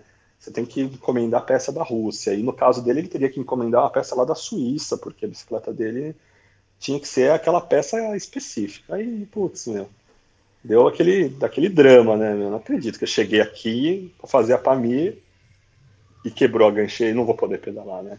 Enfim, aí ele conseguiu lá, alguém, alguém soldou, meu, reforçou, fez um, um negócio lá e botou a bicicleta dele para funcionar e e aí deu, deu um certo alívio, né? Aí, passado uns dias, a gente saiu pedalando junto e ele ia fazer o Barton Valley e eu ia fazer o Vacan Valley. E eu não tinha decidido se eu ia pela Rota Sul ou pela Norte ainda. É, como sempre, né? Às vezes eu chego ali na bifurcação e falo, ah, não, vou para cá agora. Né? Não, eu gosto de, de mudar os planos, né? É, e só que aí a gente acabou a gente acabou saindo para pedalar para pedalar junto, né? Nesse nesse dia. É, e aí, se eu fosse pela Rota Sul, a gente até ia pedalar junto mais alguns dias. Mas eu cheguei lá na bifurcação e eu tava sem ele, ele tava mais para frente já. E aí eu, eu falei, putz, pra onde que eu vou, né? Será que eu vou pela sul mesmo? Será que eu vou pelas montanhas já pela norte? Já passo a parte mais difícil da Pamir, já me eu fiquei muito preguiçoso, né, Elias? Você chega na cidade grande, você fica ali ah, com todas aquelas comodidades, né? Com pizza, uhum. com ar-condicionado, uhum. com internet, aí você começa ali com cama, aí você começa a ficar meio preguiçoso. Então, os primeiros dias eu tava muito, muito preguiçoso. Eu falei, meu, quer saber, eu preciso, né, como se fala em inglês, né? Eu preciso de um kick in, the ass. eu precisava de um pé na bunda, assim, um empurrão, né? é, precisava de um eu precisava de um empurrão para acordar, né? Ah, aí eu parei ali, aí parou um carro, né? O cara lá veio me perguntar, ah, e aí, não, onde você é, né? Em russo, né? É, ah, Brasília, tá, ah, Ronaldinho, né? Futebol, ah, Maradona, não, Maradona não, Pelé, ah, aquela história toda. E aí eu E aí eu falei para ele, aí, para a esquerda ou para direita? Aí ele falou para esquerda, para esquerda era a Rota Norte. Ah, quer saber, vou, vou pegar essa, vou pegar essa aí. E aí, e aí fui pela Rota Norte, né? Aí, aí a Rota Norte ela é a M41, ela é a Pamir Highway. Só que aí ela acaba o asfalto logo, logo, logo depois. É... Os primeiros dias, assim, tipo, foi assim, foi, tava ainda passando por bastante vilarejo, tudo, mas já começou um sobe e desce, assim. E realmente eu tava, eu tava muito, eu tava muito preguiçoso ali, eu estava assim com um desânimo que não condizia, assim, com, com, com a alegria de eu estar ali, querendo fazer mas é isso, é resultado de você ficar muitos dias parado, assim, você acaba demorando para pegar no tranco de novo, né? Uhum. E, e aí eu estava em um dos trechos, assim, que eu olhei no mapa, né? E aí o, o mapa me mandava ir por um lugar, mas quando eu fui ver eu estava pegando a estrada, tipo, para outro. E aí, e aí eu já estava tava numa subida daquelas assim, tipo, a minha primeira subida difícil, no fim das contas foi uma das mais difíceis da para mim, meu, com muita pedra, com muita inclinação, assim, tipo, meu, ralando para pedalar. Conseguia pedalar, mas tinha que parar, parar, respirar fundo. Aí eu olhei no mapa quando eu tava na autoestrada e falei, puta, eu tô na estrada errada, né? Aí, mas eu falei, ah, não, assim? não vou descer. É, porque assim, tinha uma estrada que ia por cima e uma que ia por baixo, e eu peguei a que ia ah. por cima. Eu falei, ai, não, não acredito. Mas no fim das contas elas se encontravam, né? Eu tava no meio dela, eu falei, ah, meu, já tô aqui, não vou descer, né? E aí acabei continuando, mas aí depois eu descobri que era boa, porque a, a estrada de baixo, que era a, a correta, estava fechada por conta de um deslizamento e tal, e aí acabei acabei acabei voltando. É... Eu estava ali, Elias, nessa região, era que era comecinho de junho e, e era o final do Ramadã né, que, que é o feriado né, religioso mais importante eh, dos muçulmanos, né? Que eles fazem jejum por um período de quase um mês, assim, eu acho, mais de um mês, uhum. né, que eles ficam sem comer e sem tomar água grande parte do dia, assim, de, de madrugada até o final do, do, dia. E no fim do Ramadã é uma, é uma grande celebração, é feriado. E aí eles começam a te dar comida, assim, sabe? Eles veem gente na rua, eles te dão comida. Eu ganhei de comida, de doce, de ovo cozido, assim. Ovo cozido era maravilhoso, né? Imagina, você ganha ovo cozido, é só você guarda pro, pro almoço mais tarde, é só tirar a salzinho. casca, já tá pronto, né? Colocar um salzinho. É... Fica, já, já tá pronto. Então foi, foi bacana. Num desses primeiros dias aí de, de Rota Norte, eu não sei por quê, mas eu, eu dormi bem mal, assim, é, acampando. Acordei com dor de cabeça e tava com pouca comida. Assim, tinha, tinha café da manhã, mas é, não tinha muita comida, que é meio raro. Eu sempre carrego muito mais comida do que eu deveria. E, e aí eu sabia que eu ia ter uns dias assim um pouco mais é, com menos é, estrutura na estrada e aí, meu, tive que sair um pouco. Eu passei um, check, um checkpoint, que você tem que mostrar o passaporte, o, vi, o visto ali. E. Ah, uma coisa que tem que comentar: para você fazer a PAMIR, além do visto, né, que você precisa para o Tajiquistão e para o Kirguistão, você precisa, com, você precisa pagar um tipo de licença para uma região ali. É tipo um imposto de uma região é, que ela é independente. E falando que isso aí é, é é conversa furada, que é só uma maneira de, do governo fazer dinheiro. Mas, enfim, você tem que ter um, um, uma permissão para entrar na região da Pamir. Que, então, uhum. todos esses checkpoints você tem que mostrar o passaporte e essa, essa permissão, né? E esse dia passei por esse passaporte, por esse controle de passaporte e tudo. Aí, meu, tive que pegar uma estradinha super inclinada para ir até um vilarejo só para comprar comida e voltar. Então tava naquele mau humor, né? E, tipo, e o clima estava terrível, estava super fechado. Eu passei, voltei para o checkpoint e aí começou uma trovoada, assim, uma tempestade, tempestade fortíssima, um raio, tudo. Eu falei, putz, bem agora que vai começar o trecho de terra, né? E, e aí, é, essa foi o primeiro dia que assim, eu tive uma intuição, primeiro de vários dias que eu tive uma intuição sobre o clima, que que eu segui e deu certo. Tava um daqueles dias assim, tipo, meu, esquece, né? Não vai pedalar hoje. É, acha um lugar para ficar e, meu, fica até amanhã, sabe? É, e aí eu tava ali numa, numa casinha de barro, é, na beira da estrada, que tinha um teto, e, e me esperando a chuva, tudo. Eu falei, pô, meu... mas eu tava assim, cara, eu, eu acho que é esse é o, é o, é o pé na bunda que eu preciso aí, é o empurrão que eu preciso para começar essa, essa para entrar no clima da Pamir, né? Aí a chuva deu uma trégua, mas tava assim aquela coisa de raio mesmo, de assustar, de chuva de granizo.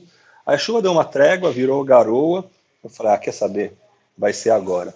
Mas aí quando eu peguei a roupa de chuva, né? Eu não tinha conseguido encontrar a calça de chuva que eu precisava comprar lá em Duchambe. Essa uhum. história é muito engraçada, que foi no dia anterior disso aí. Eu, eu tinha uma calça da Decathlon, é, bem básica, de chuva, e ela estava rasgada, assim, da, da cintura até a canela, assim, sabe? Já estava impossível. Mas continuei usando ela, que era o que tinha, né? Coloquei fita, enfim, tentei ali ajustar, mas não dava. Eu estava no dia anterior também esperando a chuva passar, estava num, no, num ponto de ônibus, né? Aí de repente vem um cara, assim, enorme, assim, tipo, meu, dois metros de altura, dois metros de largura, assim, alto, gordo, né? E aí eu olhei, ele tava usando uma calça idêntica à minha da Decathlon, assim, sabe? Nossa, onde esse cara achou essa calça, cara? Porque eu rodei do Xambi inteiro, não tem Decathlon. A última Decathlon foi na Turquia, assim, sabe? Meu, não tem loja de outdoor na Indushambi, não achei nada que eu pudesse comprar para substituir a minha. E eu segui com a calça rasgada que eu estava usando naquele momento. Aí chegou aquele senhor, né? E eu estava ali, né, tomando meu café, ofereci café para ele, né, para vocês verem que eu ofereço café para todo mundo, né? Diferente do que o Thiago pensa. É... E aí, né, mostrei, mostrei minha minha calça, minha calça rasgada para ele, falei que era a mesma, né? Aí ele fez um sinal assim para mim, é, tipo, e aí? É, eu sei que eu, eu, não sei como, mas eu entendi que ele queria me vender a calça, né? E assim, eu achei que era brincadeira, né? Tá eu falei, e aí, quer quer quer, quer comprar, né? Aí eu aí eu falei, né, escolca. Escolca é tipo quanto, né? Quanto, quanto custa, né? Aí abriu a calculadora do celular, né? Porque eu pergunto, mas não sei a resposta, né? Então aí ele, eu sei perguntar, mas não sei entender os números ainda. Aí ele digitou o número lá, aí eu falei, não, eu pago, pago 50, né? É, aí 50, tipo, não era nada, sabe? não era nada. Oh, mas só, só é... um pouco, tem uma coisa que não tá colando nisso. O cara tinha dois metros de altura. É, então. É. então aí, ah, eu né? pago X. É, mas estava levando como uma brincadeira. Eu falei, meu, o cara tá vestindo a calça, né? Não, não, vou comprar a calça do cara que o cara tá vestindo, né? Tá chovendo, inclusive. Aí eu falei, não, não, dei risada, né? Falei, não, tô brincando, né? Deixa quieto. Aí ele, tipo, abaixou as calças, né? Ele tava vestindo a outra calça por baixo, né? Ele tava vestindo a calça jeans, a, calça jeans por baixo, ele abaixou. Ele falou, não, te, te vendo por 50. Não lembro se era 50, mas eu sei que assim, dava tipo uns 20 reais, assim, 30 reais, sabe? Oh, tipo, é, a calça na loja deve custar perto dos, dos 60, talvez. É, eu sei que era muito barato. E aí, assim, eu olhei pro tamanho daquela calça que cabe dois de mim, assim, sabe? E aí eu falei, ah, quer saber, meu, eu vou comprar isso aí, porque tá chovendo, vai chover mais, é... e aí se molhar a roupa de baixo é aquele problema, né? Cara, e aí comprei a calça no ponto de ônibus, ali na chuva, né? E vesti na hora e deixei a minha ali. Eu falei, você quer, né? Falei, a minha não tinha condição, tipo, sabe? E aí joguei fora a minha. É... E, cara, vesti assim, eu tenho que amarrar o cordãozinho da calça, eu amarro quase na teta aqui, assim, sabe? Eu subo ela assim, amarro, é tipo um. É enorme, cabe dois ou três de mim. E, e aí comprei, né? e aí no dia seguinte eu tava nessa situação de super chuva também, já tinha colocado a roupa de chuva, falei, eu quer saber, vou.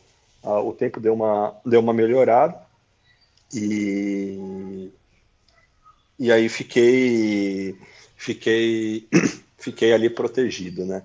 E aí esses dias todos que eu fiquei bem preguiçoso, Elias, assim, eu tenho, tem, não sei, tenho essa teoria, né? Quando a gente fica muito tempo na cidade, tem essa, a gente entra nessa zona de conforto de novo. Mas pior que isso, assim, sabe? Eu acho que a gente volta a ter um comportamento urbano que te, te, te arma um pouco o espírito, assim, sabe? Te deixa, por mais que não seja inseguro essa, esses lugares por onde eu tenho passado, você entra naquele comportamento de cidade, onde você fica mais na sua, você se fecha um pouco mais, assim, sabe? E, e eu senti que eu devia outra vez, né? Eu estava me sentindo assim, não tava, as coisas não estavam fluindo muito bem, não estava me sentindo muito leve, e eu senti que eu tinha de novo que eu tinha que olhar para o meu, pro meu um, olhar ao redor, para o meu uhum. entorno e me aproximar de novo das pessoas, porque às vezes quando você entra num país novo, você não sabe direito como que as pessoas são e tal, e aí você meio que se fecha um pouco, e eu falei, não, eu, eu já passei por isso antes e eu sei que eu, eu, sei que eu preciso me aproximar do povo de novo, sabe? Eu não, eu não tenho que evitar o povo porque ah, eles ficam perguntando muito, porque isso, porque aquilo, eu acho que você tem que, tem que se abrir. E aí foi muito interessante que nesse dia, quando eu tive essa, esse, esse clique, assim, tipo, cara, eu preciso, eu preciso sair dessa bolha interna que eu tô aqui é, e eu preciso voltar a, a, me conectar com as pessoas locais. E aí foi muito bonito, porque eu estava ali né, na estrada com esse sentimento e, e, eu saí um pouco de ordem, tá? Isso foi um pouquinho antes desse, desse momento tá. da chuva. É, e eu estava ali pedalando e já meio que me aproximando de novo das pessoas, cumprimentando, parando para conversar com elas quando elas, elas me olhavam, elas estavam curiosas, assim. E um desses momentos, um senhorzinho, assim, desses bem idosos, bem velhinhos mesmo, estava assim, carregando um monte de bolsa. E aí ele me olhou com um sorriso e eu parei, assim, né? E eu tava assim, transpirando, assim, tava tipo, tava muito calor, tava derretendo. É, e aí ele, ele largou as, as, as bolsas dele no chão, né? E assim, tipo, foi uma conexão assim muito bonita, Elias. Ele tipo me deu um abraço. De repente ele me deu um uhum. abraço, assim, sabe? E me deu um abraço e um beijo no rosto, assim. É, e tipo falou alguma coisa que eu não entendi, mas me falou alguma coisa bonita, assim, sabe? E aí ele viu que eu estava transpirando, assim, e, e, e, e, aí eu tava, eu tava com uma, uma camisa, né, de, que eu uso para pedalar, que tem botão, assim, que é uma camisa que tem proteção solar, UV, e aí, tipo, ele mesmo abriu dois botões da minha camisa, assim, sabe? Porque, tipo, falou assim, meu, tá calor, assim, né? E ele pegou água, tipo, meio que jogou, molhou a mão, assim, passou no meu rosto, assim, sabe, para dar uma refrescada. E, tipo, cara, foi uma coisa tão tão bonita assim, Elias, foi tipo tão foi tão especial assim, porque foi justamente nesse momento que eu falei, olha, eu tô acho que eu tô com o espírito muito armado assim, sabe? Tipo, tô, tá difícil já esses primeiros dias de estrada, tô nessa vibe assim, tipo, ai, mas não sei como que onde pode acampar, como que o povo é, eles já se comportam muito diferente do Uzbequistão, que eu já estava acostumado. E aí, assim, não, vamos de novo, né? Deixa eu olhar nos olhos das pessoas aqui, né? Deixa eu, deixa eu sorrir de novo, assim, para esse povo e não ter nenhum tipo de preconceito, não, não, nenhum tipo de medo, assim. E aí, de repente, para esse senhorzinho, assim, de uns 80 anos de idade, assim, bem castigado, com a pele castigada do sol, assim, e me dá esse carinho gratuito, assim, né? Uhum. Então, assim, me... Foi aquela coisa que me colocou de, de volta nos trilhos, assim, e, e e me conectou de novo com a minha experiência, com as pessoas. Foi, foi super bonito, assim, sabe? Fiquei. É coisa que bem, normalmente a gente não espera isso, né? Não, não, porque foi um gesto, foi que o cara me abraçou, sabe? Esse povo aqui, eles não têm muito essa coisa do contato físico, assim, sabe? É, com um desconhecido. E, pô, me deu um, me deu um beijo no rosto, cara. Tipo, foi uhum. como se foi, Sabe, eu não, não, não conheci meu avô, mas foi como se fosse um avô me dando, me dando uma bênção, assim, sabe? Me dando um carinho. Foi, pô, foi muito bonito, foi muito bonito e, e, me, e me, me abriu, assim, sabe? Me, de novo para mim mesmo. E, bom, beleza, né? Aí eu fiquei, fiquei nessa. Tava ali voltando para aquela casinha de, de barro onde eu tava e decidi seguir, né? E aí começou. Uh, um zigue-zague de lama, atravessar um rio, assim, né, de uns riozinhos baixos, mas tinha, tinha que empurrar a bicicleta em alguns trechos, é um lugar muito bonito. É, e, e aí, em um desses momentos, né, que eu estava ainda recebendo muita comida, né, muito pão, muito doce, muito ovo cozido, tudo, E em um desses momentos que um carro parou para me dar comida, apareceu uma cachorrinha, né? Uma filhota de cachorro, assim, né? Linda, linda, linda.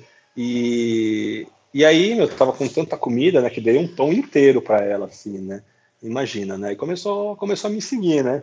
É, naquela, naquela chuvinha ainda, ainda, ainda, ainda fraca, mas começou a me seguir. E aí continuavam parando uns carros para me dar comida. Eu já estava começando a recusar, assim, né? Que já não tinha mais lugar para colocar comida. E aí e tinha carro que parava para dar comida para ela, porque ela era tão bonita. E, e aí era engraçado, porque as pessoas estavam dando comida para ela, ela não estava aceitando.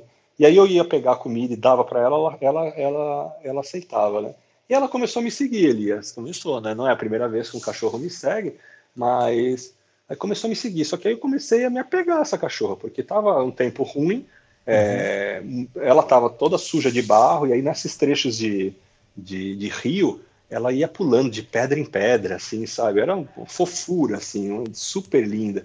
E aí parei para tirar foto, fazia pose e tal. E aí, assim, já, bom, beleza, vamos dar um nome para essa cachorra, né? Aí, aí foi, achei, deu o nome de Pamira, por causa da Pamir, né? Botei lá Pamira.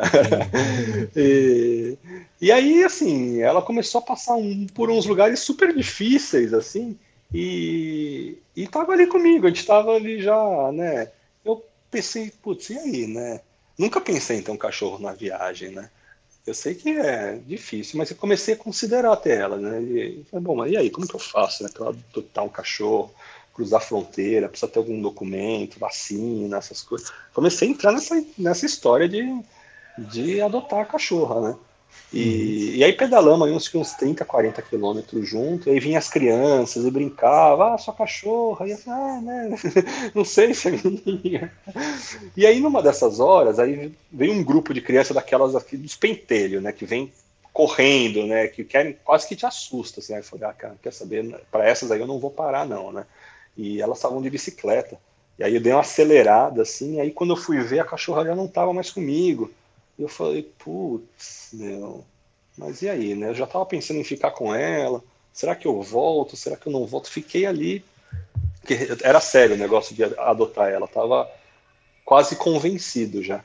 Uhum. E aí, numa dessas, eu fiquei parado ali na chuva, na, numa curva, pensando, esperando se eu voltava. E aí, nisso, veio uma dessas crianças, assim, tipo, desesperada, assim, com cara de susto, assim. E ela falou: Não, sua, sua cachorra, sua cachorra tá, ficou para trás. Putz, e aí eu não, me cortou o coração, Elias, mas assim, teve um momento que eu pensei assim, muito rápido, aí eu falei para ele, falei em português mesmo, né, porque também não adianta nada. Eu falei, ah, ela não é minha cachorra.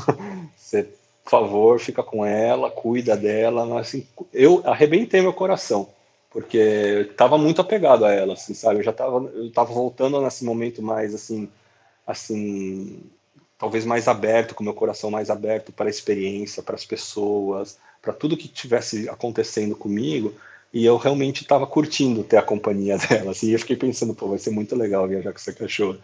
Eu já tinha dado o um nome para ela, e ela estava assim, super carinhosa comigo. Mas aí deu aquele momento que eu pensei, meu, se ela ficou para trás, provavelmente ela ficou ali com as crianças, achou um outro cachorro, ela tá num, num vilarejinho, assim, sabe? Meu, ela vai ficar por lá e vai ficar bem sabe? Eu, ela vai ficar me pedalando, vai pedalar 1.500 quilômetros comigo aqui na, na Pamir, e depois vou pro Kirguistão, quando tiver, se tiver que pegar um voo, como que eu vou fazer com essa cachorra? Aí, assim, não foi que eu abandonei ela no, no limbo, né? Mas eu deixei ela com, com, num lugar onde certamente ela, ela tá com gente. E, mas, assim, aí doeu depois. Eu falei, puta, cara, o que que eu fiz, né? Já, será que ela vai ficar bem? E eu, né? Eu tô, queria ficar com ela, né? Mas foi, foi triste. Tem um, tem um post no Instagram com foto dela, hum. contando um pouco, um pouco dessa história também. Mas deu, deu uma tristeza, assim, sabe? Porque.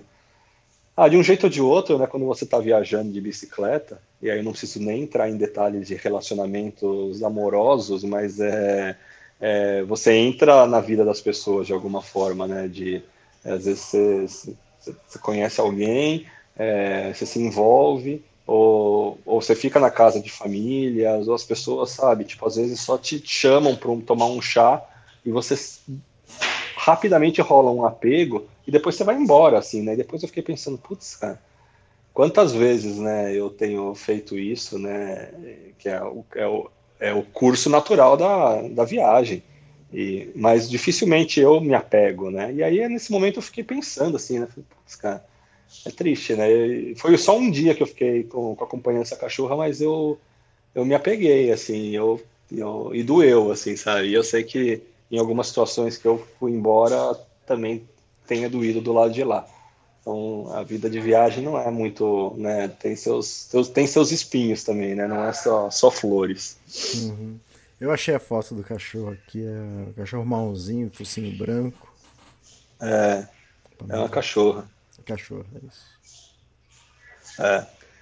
Aí, Elias, eu cheguei, uns dias depois, cheguei num, num vilarejo um pouco maior, que chama Tavildara, é, que é a base da, da subida né, da Rota Norte, assim, que é onde realmente a coisa começa a ficar mais séria.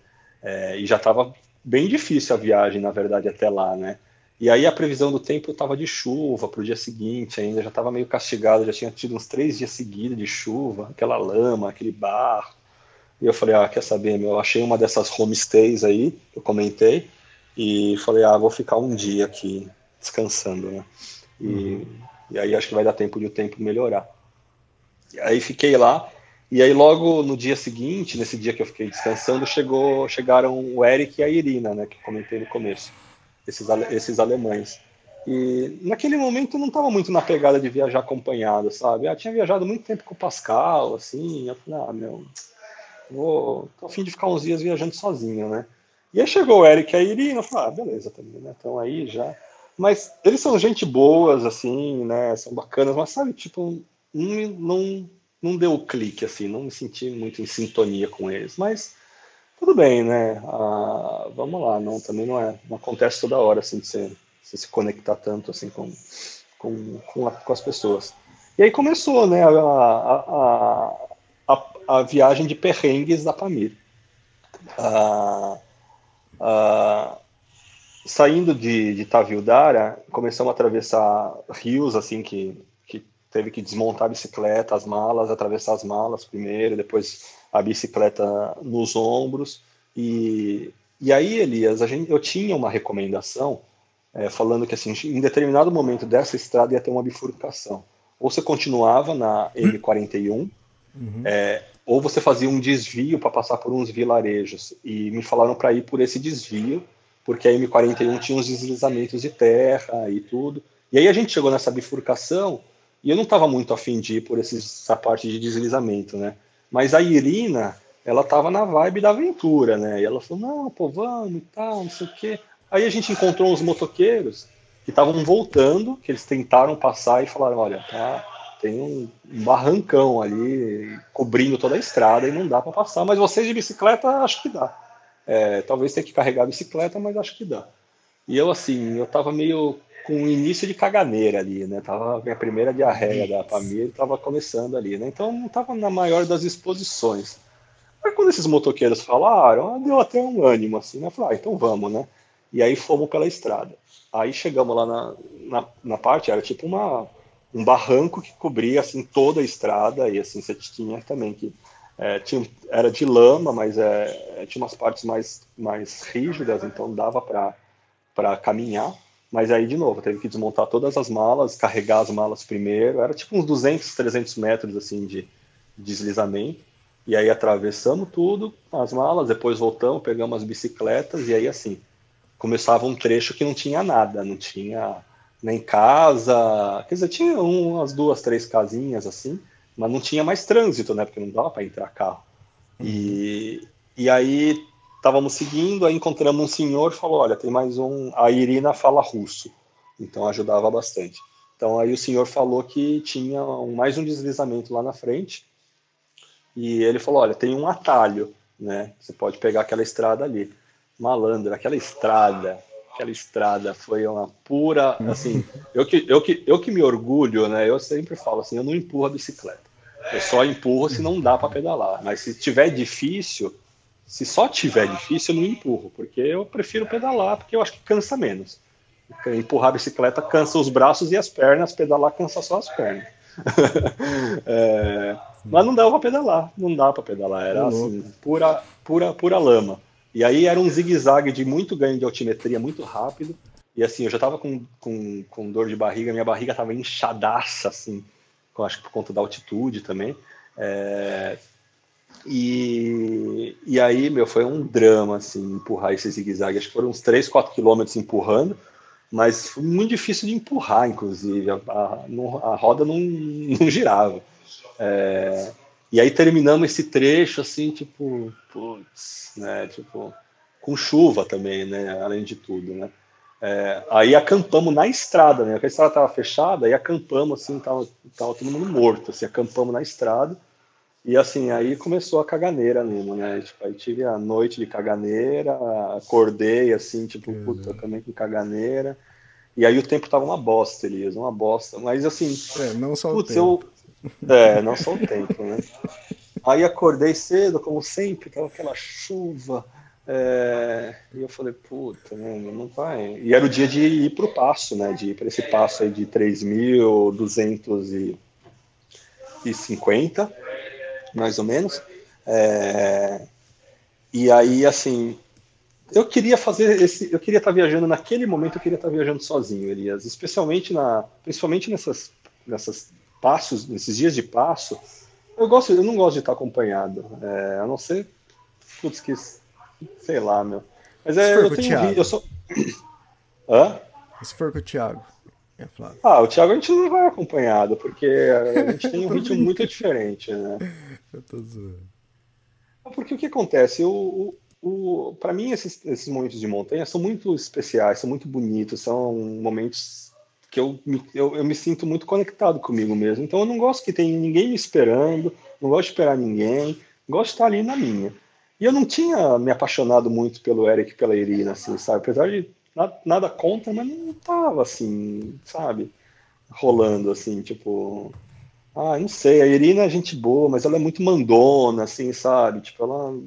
É, a gente acabou de se conhecer e ela tava meio que tomando a frente, tomar as decisões, assim, que é devia. Trauma de alguma namorada? Eu? Não. Não, que não.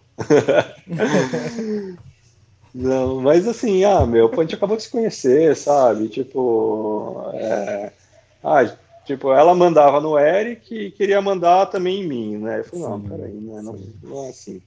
E eu queria estar tá, tá, tá ali fazendo aquele passo sozinho. E aí amanheceu mesmo com a caganeira, mesmo com chuva, eu falei, meu, eu preciso, preciso me livrar deles, assim, sabe? E aí a chuva deu uma aliviada e eu de novo senti. Falei, hum, eu acho que vai dar para ir, hein? E aí eles não estavam afim de seguir. Eles falaram, olha, a gente vai achar, a gente achou uma casinha ali, vamos ficar aqui hoje. Falei, gente, eu vou seguir, vou tentar avançar pelo menos um pouco e deixar o passo para amanhã. E eles falaram, ah, tá bom. No que eu deixei ele, cinco minutos depois, assim, milagrosamente o tempo abriu, Elias. Abriu, assim, tipo, não dava para ver nada das montanhas, de repente abriu. E assim, eu só tava comendo pão puro, ainda os pães que eu estava ganhando na estrada, é, porque não tinha apetite nenhum para comer. É, a caganeira melhorou, mas assim, tava comendo, mas não tinha tava comendo só para ter alguma, alguma coisa de energia, né? Aí eu falei, bom, beleza, deixa eu avançar 5 quilômetros, né? Deixa, deixa eu andar um pouquinho. E aí o negócio foi indo, foi indo, e a paisagem foi melhorando, foi, nossa, Elias, é... eu acho que é a Rota Norte, em termos de paisagem, é a minha parte favorita da Pamira inteira. Assim, umas montanhas verdes, mas com umas camadas de neve que parecia assim o dorso de um, de um tigre, assim, sabe? É, super, super bonita, muito pico nevado, muito glaciar. E aí fui avançando, né? Falei, ah, deixa eu tentar pedalar um pouquinho mais. É, eu tinha tido pego umas dicas de um, de um outro cicloviajante que tinha me falado de uns pontos possíveis para acampar no meio do caminho, tudo, é, de como que era a estrada. E ali, assim, era estrada de terra, batida, uns trechos de bastante lama, assim, uns trechos com, com neve, é, água correndo pela estrada, mas dava para pedalar. É, e fui avançando, e de repente passei por uns paredões de gelo, assim, que eu nunca tinha visto antes, assim, sabe? Como se fosse um corredor de gelo, tem foto também no Instagram. Meu, tem uns paredões, assim, de Isso tipo, beirando a estrada, metros. você tá passando do lado. Beirando a assim, estrada, beirando a estrada, assim, sabe? Sem sair da estrada. Então você tinha, de um lado você tinha esse paredão de gelo, do outro lado você tinha essas montanhas verdes decoradas de neve, assim, sabe? E não é aquele pico de neve, assim, é como se fossem umas, umas faixas de neve, assim, como se fossem listras de. listra da, da, das costas do tigre mesmo, assim, sabe?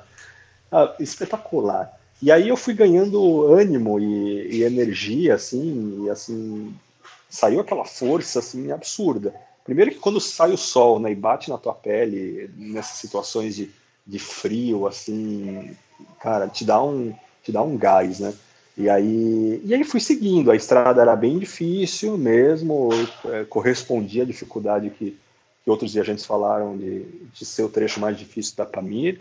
É, não, não tenho tanta certeza se, se, é o mais difícil, mas é talvez o segundo mais difícil. E, e aí fui seguindo, né? Fui fazendo as curvas, fui parando, tomando água, comendo pão seco. E aí, de repente, eu não tinha nenhuma pretensão de chegar no cume esse dia, no passo, né? E aí, de repente, quando eu tô ali numa dessas últimas subidas, você sente o vento, né? Cara, interessante você falar isso. É, por que você tá falando, tá dando aí a descrição das montanhas como tigre?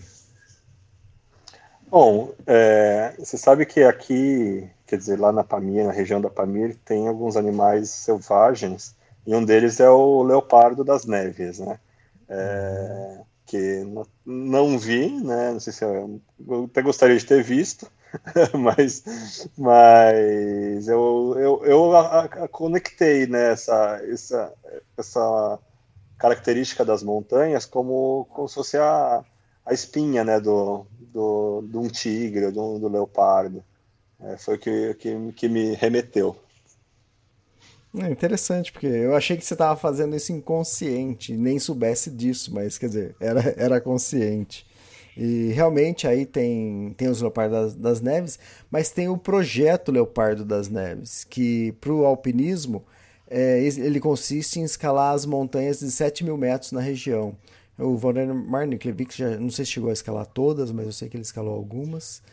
E, e é, é exatamente aí, nessa região, na região da, da Pamir. Então eu falei assim, ué, tem tudo a ver. Mas eu acho que o nome Leopardo das Neves se refere realmente porque deve ter algum leopardo por aí. Sim. Até me perguntaram se eu tinha visto, né? Eu falei, opa, acho que não. Acho que não, não, não vi, né? Mas tomara que não apareça de surpresa aí.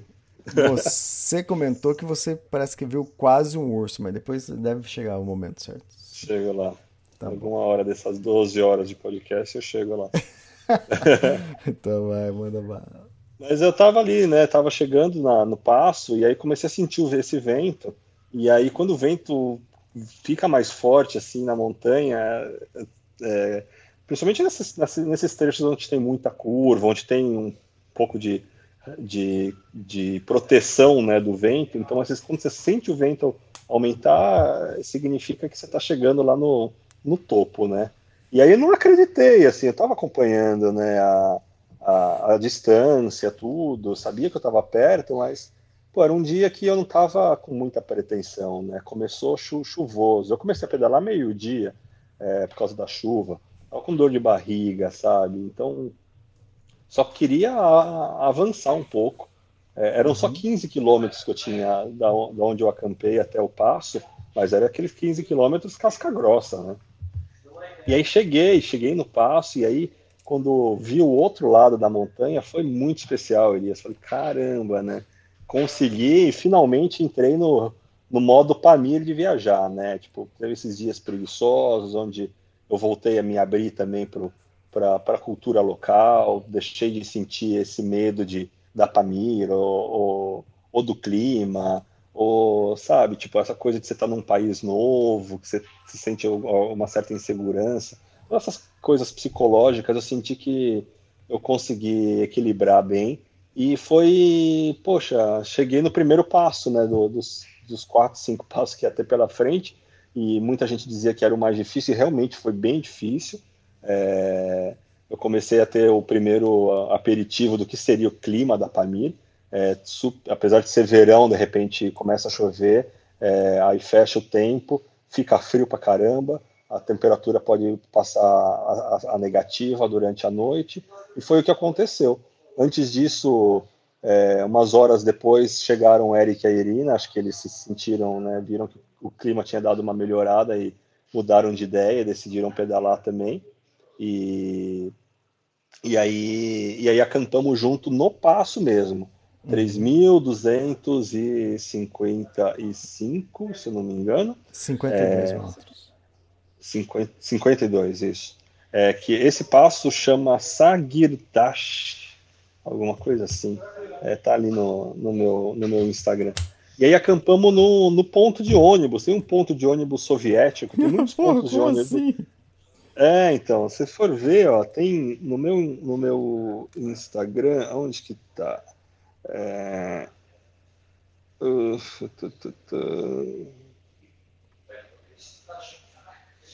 Acho que tá aqui no post Rota Norte. É, tem no passo tem um ponto de ônibus, né? É, e ali tem até marcado a altimetria, tudo. E, e como a estrada naquele trecho estava tava fechada, não tinha movimento nenhum, só que tava aquele vento de, de alta montanha, né? Eu falei, pô, meu, é, e agora, né? Ah, achei, desculpa, gente. Tem aqui no Instagram, tem um post que chama After the Storm, é, que tem a sequência de fotos da subida desse, dessa, dessa montanha, onde você pode ver o paredão de gelo, essas, essa, essas montanhas verdes coloridas com neve, e a foto do passo e a foto do da onde eu, montei a barraca. É, eu montei, a, como, a minha, barraca é menor, eu montei minha barraca dentro do ponto de ônibus mesmo para me proteger do vento. O Eric e a Irina chegaram depois, colocaram a barraca deles tipo, do lado da minha. E nessa noite, Elias nevou, assim, foi a primeira vez que eu tive neve né, na, na Pamir. E a primeira de muitas noites de neve que é uma coisa assim que você ouve falar, mas você não acredita muito, né? Neve no verão, né? Meu, não vai rolar, né? É, uhum. E é isso, você tem esses ventos geladíssimos, você tem calor forte às vezes, chuva, raio, neve, nevasca, e foi uma noite bem feliz, assim, super cansativa, mas que de muita alegria, assim, também, né? E aí, aí dia seguinte acabamos né, descendo, né, para Calaicuma, onde a estrada reencontra, né, com Rota Sul com Rota Norte, e, e aí foi um decidão, onde eu tive um, um perrengue no caminho aí, eu, nessa região tem muita placa de, de campo minado, assim, né, de, de antigamente, tinha, tinha, tinha mina terrestre ali, então tem umas placas que, que você evitar, é, de aviso. Que os locais dizem que é, não tem nada, assim, né, na verdade. Ah, tá. E aí, e aí na, na, na, descida, no dia seguinte, eu parei em uma dessas placas para tirar uma foto, porque tinha, tipo, muitas ovelhas, assim, em volta da placa, assim, sabe? Tipo, é até engraçado, né, porque, porque tinha a placa lá de mina, né, o, a, a foto da mina, a foto, tipo, não, não se aproxime, né, e perigo, e assim, tipo, meu, dezenas ou uma centena, um rebanho de ovelhas ali, né, no campo em volta da placa, achei muito engraçado. Uhum. Aí parei para tirar uma foto e apareceu três daqueles cachorrões de, de rebanho, assim, sabe, que é a pior, eu acho que é o pior animal, mais perigoso de, de que você pode encontrar numa viagem de bicicleta são uhum. esses cachorros. Porque eles são, assim, eles são quase que treinados para matar, assim, não tem negociação, né? Fiquei uns 15, 20 minutos me escorando atrás da bicicleta ali. O, o, o pastor estava lá na montanha ali, eu estava gritando assim, pô, me ajuda aqui, caramba. Os cachorros estavam, cachorro grande, né? É, estavam assim, avançando, né? E eu e a estrada era de lama, não era que dava para sair, apesar de ser descida, não é que dava para sair pedalando e, e, e, e, pegar no embalo, não dava, cara. E aí eu assim jogava umas pedras, é, eles meio que se assustavam um pouco, aí voltavam. Aí não tinha muito o que fazer, assim, eu falei, meu, seja o que Deus quiser, né? Montei na bicicleta e comecei a pedalar naquela lama ali, tipo, meio, meio com... Um deles deu uma mordida no, no, num dos alforjes, fez um, um furinho ali, e, mas, é, mas consegui pegar no embalo e fui embora, mas tava assim...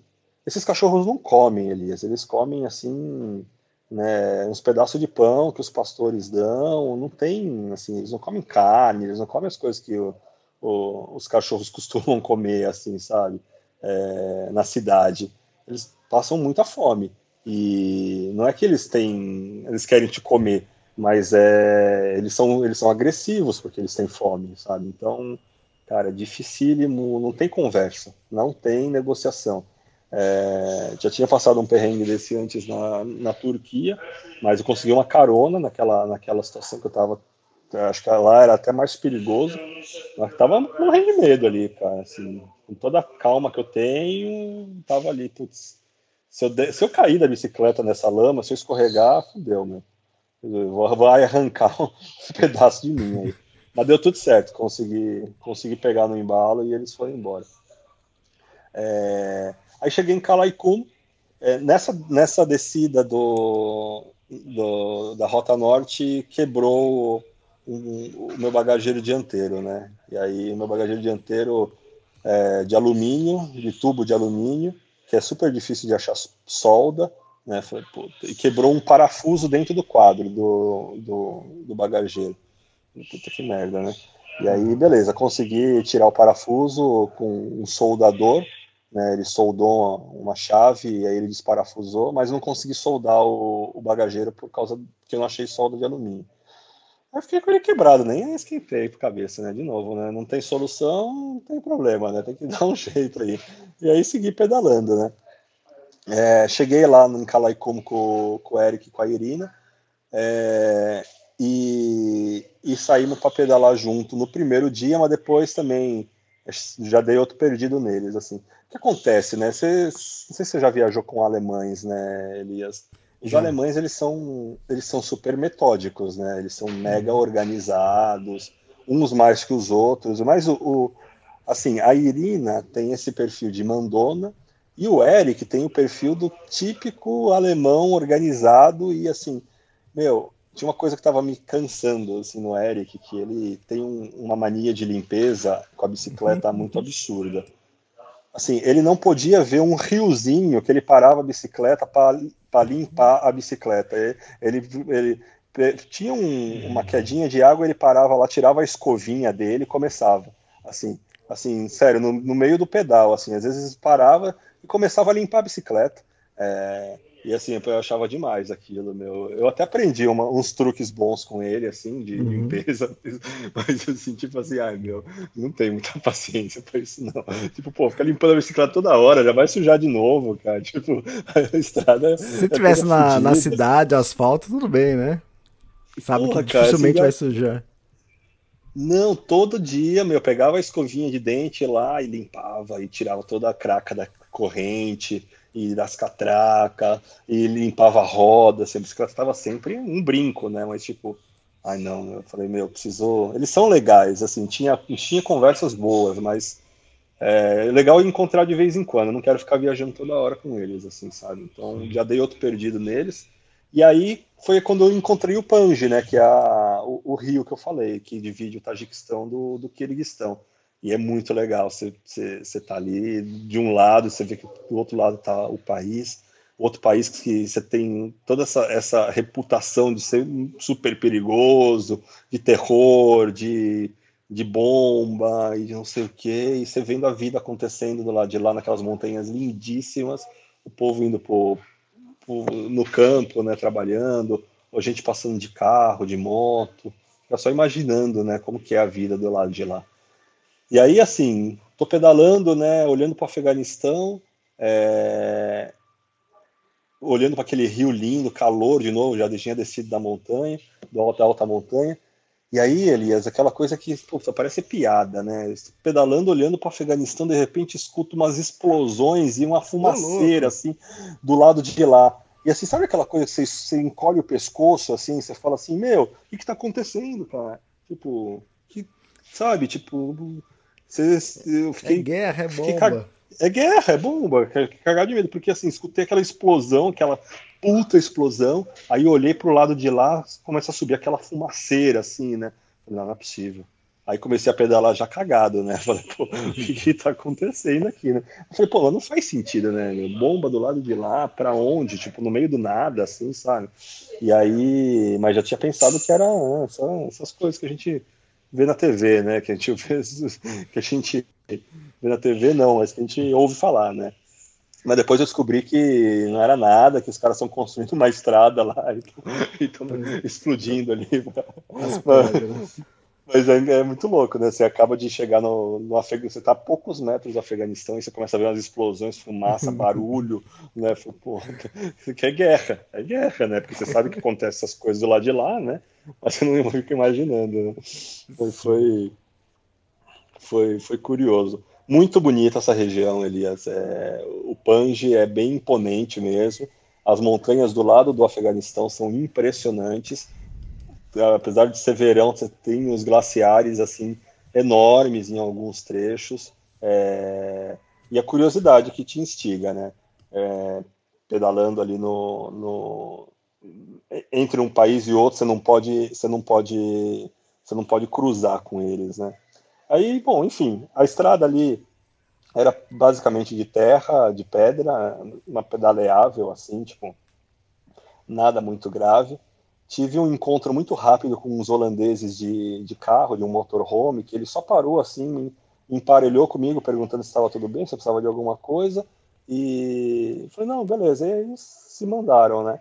E aí o, o e a Kati, que são os outros alemães que eu comentei no começo, que eu encontrei lá em Dushanbe, eles tinham me mandado uma localização de onde eles iam acampar, e eu falei, ah, eu vou encontrar com eles, assim, eu, eu tinha me dado bem com, com os dois, e aí eles tinham encontrado um lugar para acampar assim espetacular, um platô assim longe da estrada, com a grama baixinha, com essa vista das montanhas do Afeganistão, do rio. E aí quando eu cheguei lá, por coincidência, esses holandeses do, do carro estavam lá também. E aí Aí eles, pô, eles são de carro, né? E eles têm tudo, né? Tinha cerveja gelada, e aí putz, nem dava para acreditar. Você pedala o dia inteiro, naquele calor, você, não, você vai acampar, você não espera para nada gelado. Né? E, e aí foi bacana que a gente se encontrou lá, lua cheia, assim, sabe? Super bonito. E aí, a partir desse dia, eu acabei viajando alguns dias com o Yuri e com a Kati, mas assim, viajando assim, como eu viajava com o Thiago e com a Flávia. A gente sai separado, cada um sai, faz sua viagem, e no final do dia a gente se encontra. Aí eu nadei no Pange, tem uma foto também hum. aí no Instagram é, que depois eu descobri que é proibido nadar, né? É, eles podem te prender, podem te dar multa. É, e é muito louco, Elias, que você tá ali, você dá para se dar umas braçadas do outro lado da margem é o Afeganistão. É, e, e, é muito perto, assim. E tem soldado por quase todos a estrada, assim, soldado do lado do Tajiquistão. No Afeganistão eu não vi. Mas no, no Tajiquistão tem, tem, tem base do exército por todo lado. Mas ah, num trecho que eu vi que não tinha ninguém, tava um calor, assim, sabe? E tem umas praias de areia branca o rio, assim, é muito bonito mesmo. E aí eu falei, ah, meu, vou dar um mergulho nesse rio aí. Tá geladíssimo, geladíssimo. Mas assim, num dia de 40 graus, pô, você dar um mergulho num rio desses é revigorante. E, mas depois descobri que, que é meio perigoso e, e não dá para ficar arriscando não. Falaram que no ano passado prenderam um alemão que estava nadando, enfim.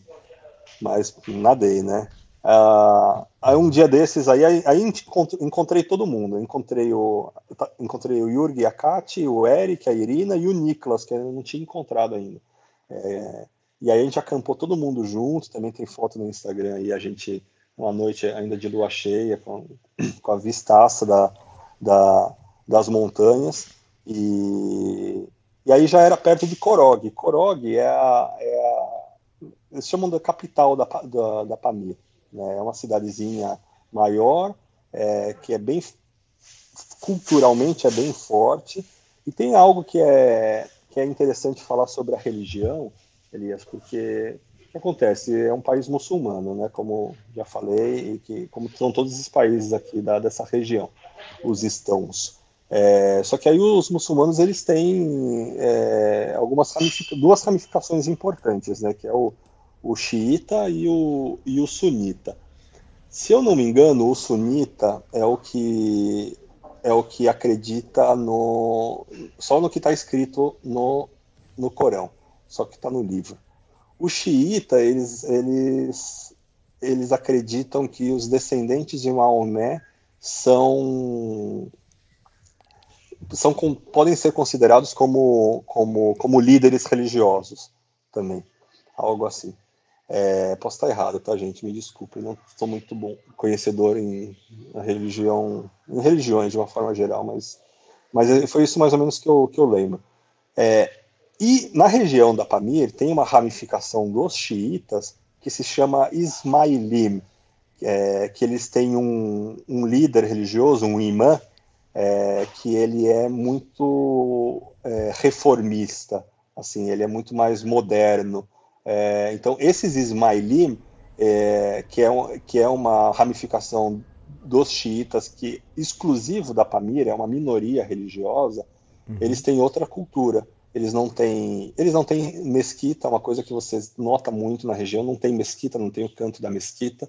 As mulheres não usam hijab nem burca, elas não cobrem o, a cabeça, o cabelo, é, algumas assim, mas de uma forma bem discre bem suave, assim, bem, sabe? E elas são muito mais, elas te cumprimentam, elas falam com você, às vezes te dão a mão para cumprimentar. Então assim, você sente que a mulher é muito mais inclusa na sociedade, elas rezam junto com os homens, é, e você sente essa leveza no ar, assim, sabe? Você não sente essa coisa, essa, essa, essa rigidez, assim, da, da religião. E é algo interessante, que é exclusivo na região da Pamir. Assim, então, assim, do lado de lá do rio, no Afeganistão, eles são sunitas. É, no resto do Tajiquistão, é, eles são sunitas também. No, no Quirguistão são sunitas. Então, é algo que você. que é um, é um tempero a mais, assim, sabe, na, nessa viagem. É, é uma curiosidade interessante você ver uhum. como principalmente viajando por tantos países muçulmanos como, como eu venho viajando, você vê essa, essa leveza na religião e essa inclusão da mulher na religião, na sociedade, é, é algo. Ah, dá um ânimo, assim, né? É bacana. Eu vi aqui que teve um momento que você colocou, que eu achei engraçado, no roteiro que você colocou, a barriga estava instável. a barriga estava instável. Onde que tá? A barriga tá instável. Acho que já foi essa instabilidade né, da barriga. Acho que foi lá Já na... foi, mas é que a Rota barriga... Norte. Isso, é, mas vai, a barriga vai voltar a tá instável de novo. Ah, voltou, voltou, voltou. Mas é, você gosta, né? Você gosta das caganeiras, dos encontros não, é tá amorosos, tá dessas coisas que dá ibope, né? Não, da caganeira eu posso ter certeza que eu não gosto, cara. Mas é, uma pergunta que eu não Deixa o Thiago fiz. falar de caganeira, é... cara. O Thiago gosta de ter umas histórias boas. Uma pergunta que eu não te fiz é: você resolveu pedalar por algum conflito amoroso? ah, isso aí eu, eu essa é joguei é a bola pra você. É isso, não, eu atrás, essa aí acho que já aconteceu no primeiro podcast, né? A gente tá no 19, pô. Ah, cada viajar é sempre bom, né? Não importa o motivo. Você tem um problema, terminou um namoro, um casamento, viajar é uma boa. Mas não foi o meu caso. Uhum. É, é. Mas então, tive mais uma caganeira aí, né? Esse dia que eu encontrei todo mundo, é, tomei muita cerveja e eu acho que a cerveja me deu caganeira, sabe? Acho que misturou uhum. com alguma coisa, a cerveja não era boa. E aí, isso aí foi antes de chegar em Corog. Chegando em Corog, putz, cara, o Pascal, que, que né, viajou apareceu comigo, todos apareceu de novo. A gente tinha pego estradas diferentes, né? E ele uhum. salvou minha vida, Elias. Tipo, nesse, nesse dia que eu tava chegando em Corog, é, que eu tava saindo da caganeira, me livrando de mais uma caganeira, é, tô pedalando, né? E eu olhei para baixo, assim, para a direção da roda e vi que meu bagageiro, que já estava quebrado, quebrou em um outro ponto. Eu falei, puta, isso aí vai me dar. Isso aí ah, não sei tem, se então você aguentar. não conseguiu, você não tinha arrumado o bagageiro, então. Não, não tinha como arrumar. Não tinha como arrumar. E aí eu, eu olhei e eu vi que ele estava quebrado em outro ponto. Eu falei, putz, agora vai dar merda. Né? E aí, assim, eu falei, bom, em Korog, de repente eu chego e, e, e, consigo resolver, né? Porque é uma cidadezinha um pouquinho maior, mas achar solda de alumínio já era muita, muito otimismo, né? E aí tô chegando em Korog e recebo uma mensagem do Pascal. Ele falou assim, aí, onde você tá e tal? Né? E o Pascal, assim, com o otimismo de sempre, com o alto astral e tal, né? E ele falou, putz, é, a minha viagem acabou. Minha bicicleta quebrou no meio do Barton Valley, tive que voltar empurrando por dezenas de quilômetros e, e eu vou ter que pegar um transporte e ir embora. Eu falei, puta, Pascal, que merda. Ele falou, ah, tudo bem, né? Então, tá, imagina, a viagem dele acabou. E ele tava, no, tranquilo, de boa, né? É, o jeitão dele, bem, bem assim mesmo. E se eu fosse ele, eu ia estar na bad, cara. Pô, imagina, você, eu viajou desde a Suíça para chegar na Pamir e aí de repente quebra a bicicleta e ah, beleza, volta no ônibus e vou para casa. E, assim, tentei não, né, não, não falar nada para ele, falar, ah, isso aí, Pascal, isso aí, não, Mas frente, já aconteceu tá. isso com você? Você ter que desistir? Não, abandonar não alguma coisa? problema, né? Eu sempre resolvi, né? É, sempre dei um jeito, né? Mas então, às vezes porque... acontecem umas coisas que dão, né? Te dá uma baqueada, né? Tipo, pô, né? toda hora, uma coisa atrás da outra, né? Você, vamos se benzer, né? Sim. Então, esses dias eu estava conversando com um amigo e a gente estava falando exatamente sobre isso, desistir. Eu acho que talvez já tenha comentado também no podcast recente. É, eu também não posso dar tantos spoilers assim, mas já teve coisas que aconteceu que, cara, eu cheguei, fui fazer a trilha e chegou um momento falei, cara, não dá mais, cara. Entende? E outra, eu não dá mais e beleza. Saí fora e voltei de boa, entende? Tudo bem, as, talvez de vez em quando até você fala assim, poxa, não deu certo, depois que você voltou, né? Mas, cara, uhum. no momento ali eu tô feliz e vambora. E aí eu tive um amigo meu que eu tava falando isso, ele pedala muito, ele faz muito é, bike de speed, né? E, uhum. E ele fala que às vezes participa de provas, de não sei o que. ele fala assim, cara, não, eu, eu participei de uma prova, acho que nem era speed lá, acho que era é, de cross e mountain bike. E cross antigo, hein? Putz, grilo, cara, 1980. É, como que é aquela, aquela vermelhinha que tinha? Esqueci até lembrar. Tem umas, tinha umas Monarca? Não, é, aquela monarca que tinha o banco reto, você pedalava para trás e ela freava. Essa antiga, tá? E, e, ele falando assim, cara, não, o pessoal da organização já tava falando que ia encerrar, e falou, não, pode encerrar que eu vou chegar mais tarde. E o cara pedalando. Falei, cara, para, vai embora, não deu certo hoje. Não, cara, eu não, eu não desisto. Falei, cara, você não desiste porque você nunca. Um dia que você tiver que desistir, você vai falar, pô, desistiu, acabou, beleza. Aí numa segunda Sim. vez vai ser mais fácil desistir, entende? Porque você quer ter aquela coisa de nunca desistir. Depois que você desistir uma vez, você fala, ah, beleza, vou desistir de novo. E ó, tu desistir não é que, tipo assim, você abandonou tudo. E é importante, eu acho, sentir, ter esse sentimento de desistir, sabe? De talvez um, uma pequena derrota, que não é derrota. Você tá fazendo uma prova ali, você já tá pegando em último. Você, você querer prolongar isso, cara, é, eu acho que é bobeira, entende? Você tá fazendo a mais do que deveria fazer põe a bicicleta nas costas, vai embora, outro dia você pedala de novo. Então, eu acho que, não sei. Eu acho, não sei se você tem um pouco palavras... disso. Não sei. Eu acho que as palavras desistência e fracasso, elas são, elas são muito pesadas. É... É, peraí. Hã? Então, é, enquanto você conversa aí. Thank you. Uh, Maybe I'm going to the coffee shop later. I, I'll give you a message. Ah, foi mal. Não, normal. Meu amigo então, Nicolas. Uh, esse lance da palavra desistir é que tá muito na mídia. Você não pode desistir, vai atrás seus objetivos, não sei o que tem. Cara, mas o cara que. que um Steve Jobs da vida, um Bill Gates da vida, pode ter certeza que ele desistiu de muitas coisas, entende? Não é que ele teve sucesso e nunca desistiu, né? O lance que talvez ele desistiu de um projeto e partiu para outro, entende?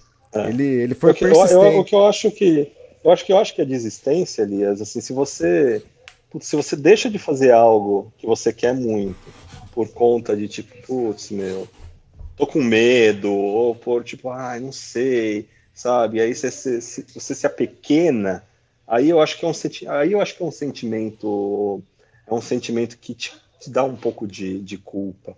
Mas assim, às vezes as coisas acontecem, né? E assim você tem que você tem que redefinir os rumos, sabe? Tipo, quebrou a bicicleta no meio do, do Barton Valley, onde não tem uma alma viva ali, né? Deve ter urso e deve ter leopardo escondido em algum lugar, sabe? Quebrou o câmbio, quebrou a gancheira da bicicleta, que nem na capital de, do Tajiquistão você conseguiu resolver é, é fracasso isso? É desistir? Não, cara, tipo, não tem que fazer, não tem que fazer, meu. Tem que. Assim, acontece, você tem que ter. Eu uhum. acho que a, a montanha, acho que a experiência de viagem de bicicleta ou de, ou de, passar um tempo na montanha, te ensina isso, assim, sabe? Tipo, pô, é, vamos fazer o que pode ser feito, sim, sabe? O que não tem, o que não tem solução, não tem remédio, não tem solução, sabe? Já está resolvido, assim, sabe? Então, uhum. é, mas eu acho que esses, esse sentimento, acho que pode sim, pode dar um pouco de frustração num, num, num, num dado momento, que assim, ah, cheguei até aqui, agora é, não vai dar para continuar por algum motivo, ou porque eu não estou me sentindo bem, ou porque quebrou a minha bicicleta, ou eu estou com dor, e assim, fui até onde dava para isso, não é desistir, isso não é fracasso, isso é Sim, tipo, não. Assim, é, é, a história que a gente sempre fala, tem que respeitar os seus limites de, de, de, de físicos, mentais, sabe? Naturalmente a gente expande um pouco os nossos limites nessas situações, mas assim, você forçar a barra é, significa, cara, você não aproveitar a oportunidade. Sabe? Ser, a gente tem que ser generoso com a gente mesmo. É, isso não significa, no caso do Pascal, de jeito nenhum, e no seu Sim. caso, que eu, que eu conheço a história de que está em alguns dos seus livros, não significa desistir de jeito nenhum, não significa fracasso de maneira alguma. Significa você fazer o que tem que ser feito e o que você acredita que tem que fazer naquele momento. Exato. E eu acho que talvez o desistir seria, coisa também, a gente parafra parafraseando o Amir Klink, é, eu acho que a maior desistência é você nunca partir, né? Então, acho que aí que seria, né? Você está planejando uma viagem, tentando uma viagem, você que tem, mas você, não, você nem teve a oportunidade de viajar, sabe? De, de começar a sua viagem. Agora, se você está desistindo isso no meio da viagem, quer dizer, até ali deu certo, entende? Então, é. É, a sua viagem já deu certo. Tudo bem, pode ser que não é. foi completa do jeito que você queria, mas acho que a pior desistência é você nunca partir, né? Você sempre sonhar e nunca realizar, nunca tentar. Eu acho que é, eu até abordo isso um pouco no livro da Kungsleden, vou voltar a abordar esse assunto no, no livro da, da Rock Mountains, é sobre o medo, né? Então, a pessoa fica com tanto medo, tanto medo, que ela desiste do projeto de tentar fazer uma viagem. Acho que ali, acho que a maior dor seria essa, de desistência, você não, não partir, né? Que acho que a, a Merklin já falava isso há muito tempo atrás. Sim, concordo. E assim, eu sempre soube dessas coisas e acho que eu tenho meu o meu mindset né, de vida é, é muito nessa direção. Assim, eu, eu, eu, respeito bastante os meus limites, é, me desafio muitas vezes, não, não costumo me colocar em nenhum risco, é, mas tem hora que você precisa sentar e, botar aquela visão helicóptero para você ter aquela o panorama do que está acontecendo e às vezes você precisa redefinir eh, os seus, os seus planos. E foi bom conviver com o Pascal, né? Eu falei isso no outro podcast, uhum. é, que foi bom reaprender algumas coisas com a, com, com a energia, com o otimismo, com a, a, a, a inocência de um, de, um, de um garoto de 20 anos, assim, sabe? E assim, eu, eu reencontrei com ele em Korog e ele falou, ah, meu, é, eu vou voltar, vou voltar. Ter, deixei, uma, deixei o Barton Valley pendente, eu preciso voltar, uhum. que eu uhum. quero fazer ele, quero, Sim. sabe? É, tem coisa melhor que isso, assim, sabe? Tipo, pô, não, não deu para fazer agora, eu vou voltar e vou fazer um dia. E aí, uhum. assim, nesse, nesse reencontro, meu, assim, eu, eu falei, putz, eu preciso. Eu sei que o Pascal tá aí, tá bem, não tá sofrendo e tal, mas, assim, de um jeito ou de outro, né, é o fim de uma etapa para ele, eu não quero me aparecer aproveitador, né? Mas eu falei, putz, tem uma, tem uma, tem uma oportunidade aqui, né? Você tem um bagageiro meu, sobrando? Eu, eu com meu eu com meu hack, com meu, dia, meu bagageiro dianteiro quebrado em duas partes. Já, já, ele já estava soldado em outras duas partes. Eu soldei Sim. na Geórgia e na, na Ucrânia. Eu falei, meu, meu bagageiro já era, né? É, uhum. Eu falei, Pascal, não quero que você se sinta, né? Estou me aproveitando da sua fragilidade agora, mas enfim, né? E aí, esse bagageiro aí tem jeito. e assim, se eu não conhecesse certo, ele, tal, se eu não conhecesse ele, talvez eu até me sentisse assim, meio assim, né? Então, mas ah, uhum. já tinha liberdade pra caramba com ele, né? E eu falei, né? Fui bem sincero. E ele falou, não, óbvio, né? É, e aí peguei o bagageiro dele né? E aí ele me deu, ele tinha comida pra caramba que ele comprou pro Barton Vale, né? Ele me deu um monte de um quilo de arroz, um quilo de macarrão, me deu um monte de coisa ali também. É, a gente acabou, ele acabou me dando as panelas dele também, que ele falou, ah, meu, as minhas panelas são novas, né? Se você quiser, pode ficar. E aí, sabe? Pô, acabei, acabei fazendo uns upgrades nos meus equipamentos aí. Imagina que, olha que loucura, Elias. Viajei com o cara pelo, do Cazaquistão Sim. até o Tajiquistão. É, e aí a bicicleta dele quebra no mesmo dia que eu tô chegando, na mesma cidade que ele tá chegando, no, sabe? Tipo, muito louco, cara. Isso Acho que esse é o espírito da viagem também, né? É.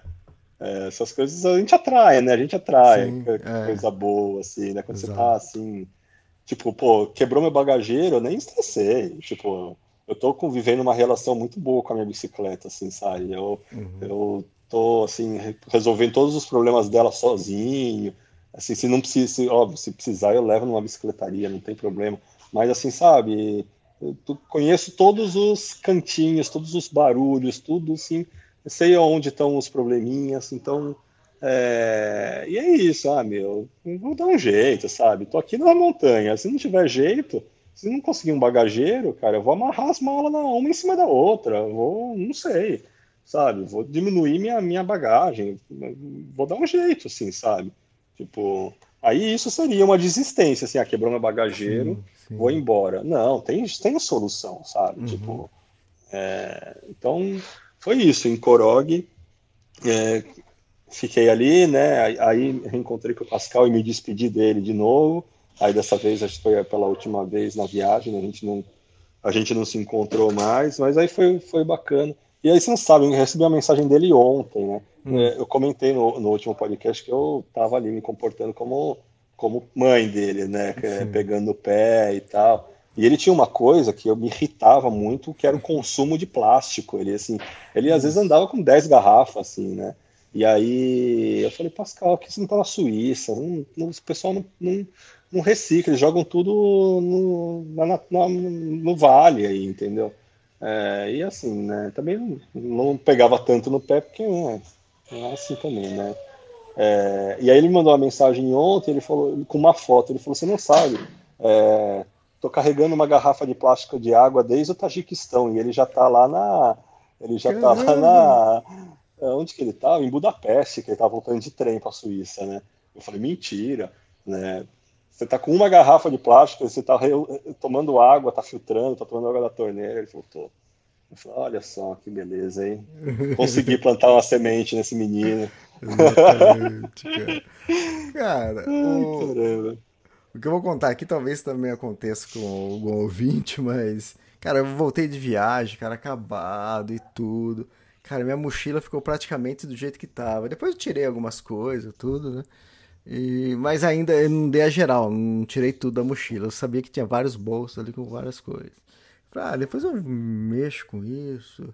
E passou, passou quase um mês, cara. Passou um mês, eu acho. Aí eu falei, ah, deixa eu limpar toda a mochila para guardar a mochila, vai. Aí eu pego num dos bolsos, cara, eu, eu mexo assim, sai uma latinha que eu pisei, amassei, uma latinha de refrigerante, cara. Falei, cara, desde quando eu tô andando com isso, cara? Eu trouxe aí, veio no avião, cara.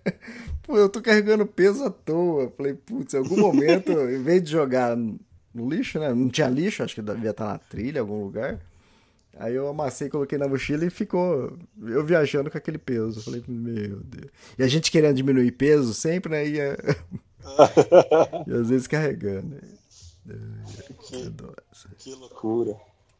Ai, pois é. Nessa região você precisa tomar muito cuidado, assim, sabe? Todas as, as, as vendinhas tem, tem né, Coca-Cola, tem garrafa, tem lata, tem cerveja. Mas, cara, você tem que ser muito consciente com o que você está consumindo sim, de lixo. Sim. Porque a gente já deveria ser na cidade grande, entendeu? Onde tem é, reciclagem, onde tem saneamento básico, mas aqui nessa região não tem, cara. Você, tem gente que queima o lixo, mas tem, a maioria joga, junto o plástico e joga fora na, no campo, entendeu? E é chato é... encontrar isso. Você tá andando e. Pô, já teve em Cabreúva. Tem uma época que eu morava numa chácara, Cabreúva, cara. Eu andando lá no meio do, do mato e não sei o que tem, aqueles lances, né? eu andando lá, falei, porra, acho que nunca ninguém passou aqui, cara. Acho que eu sou o primeiro, né? Isso 2000, mais de. Depois dos anos 2000, né? E você achando que depois de dois mil anos ninguém passou por ali, né? E eu acho que ninguém passou por aqui, não sei o que tem. Na hora que eu olho, assim, uma latinha de cerveja no chão, eu falei, ah, cara, para com isso. Ah, é triste, é triste, porque. Nas Ah, Rock Mountains. Nas Rock Mountains eu também encontrei latinha, que eu, eu normalmente, pelo que eu percebo, é pessoal de é, quadriciclo que deve tomar e jogar, entende? Bom, é, no, em Korog, né, eu deixava ali o, o- o Rio Pange e aí eu pegava a Rota Sul é, pelo Vacan Valley, né, que é, é, junto com a Rota Norte, são os, os- os- as viagens mais temidas da Pamir por, por conta da dificuldade de, de estrada e de altitude e tudo, né? É, do, do Vacan Valley fui para para em sen- sentido East Kashim, que é uma última vi- vila assim mais é, like, maiorzinha assim, é, e alguns viajantes de bicicleta tinham me indicado uma guest house é, que chama, quer dizer que chama, que a, que a dona chama Fátima, que era uma, uma mulher que fala um pouco de inglês e tudo. E, fa- e alguns viajantes falaram: Meu, você tem que ir para lá porque a comida realmente é imperdível, o lugar é maravilhoso e tal. E aí fui sentindo lá, né? Sentindo lá. O, a paisagem mudou já drasticamente, continuava vendo o Afeganistão, mas sem o, o rio ali. E lindíssimo, esse primeiro trecho do Vacan, assim, uau, uau, que montanhas lindas, a estrada, assim, apesar de ser cheia daquelas lombadinhas, assim, que você, que quando você tá no carro dá aquela trepidada, assim, né, mas você sobrevive, mas na bicicleta, assim, tipo, nossa, cara, você sente que até os seus pensamentos estão tremendo, assim, sabe, de tão, tão pula-pula que é, assim, né, e aí eu sabia que depois dessa, dessa homestay ia vir o, o trecho casca grossa da, da- do Vacan mesmo, que aí é onde começava a subir para valer, né? E aí eu fiquei dois dias nessa guest house e realmente a comida era incrível, incrível, em abundância, assim, muita comida. E aí descansei legal, né? E para começar esse esse esse trecho de, de, de dificuldade aí do Vacan. E aí, de novo, né? Amanheceu chovendo, aquela coisa, mas, ah, cara, eu já tô meio também com experiência nas costas, né? Eu sei quando a chuva é aquela que vai te arrebentar, que vai ser, que a melhor coisa você fazer é ficar, e tem chuva que dá para tolerar. E aí, de novo, foi o terceiro dia que eu saí pedalando com chuva, e a intuição funcionou, e depois dos primeiros, sei lá, da primeira hora, o tempo abriu e melhorou. E a saída de, de Langar, que é essa cidade base aí do, antes da- dessa subida, meu, vem um zigue-zague assim, daqueles bem íngremes, e, e aí começa um trecho, Elias, que vai de Langar até Alichur, é um trecho que não tem nada, não tem casa, não tem lojinha, não tem mercado, não tem gente, não tem nada. É, e a estrada começa a ficar assim impraticável em vários trechos com areia fofa, que aí não tem o que fazer, tem que empurrar mesmo, né? Spasiba. É, é, e aí começou essa viagem pelo Vacan. E foi, Elias, foi assim de Uhum.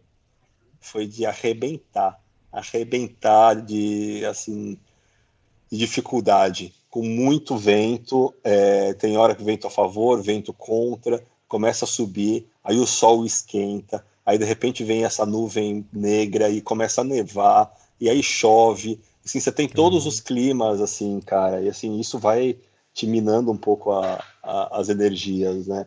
Mas, assim, as montanhas, assim, incríveis, um- uma, um- uma paleta de cor, assim, sabe, de diferentes cores, assim, é incrível a, a, a força, assim, da, dessa região.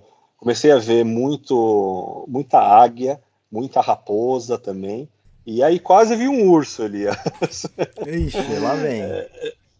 Então, antes de começar essa subida, a gente estava ali conversando sobre os animais selvagens, né, naquela guest house.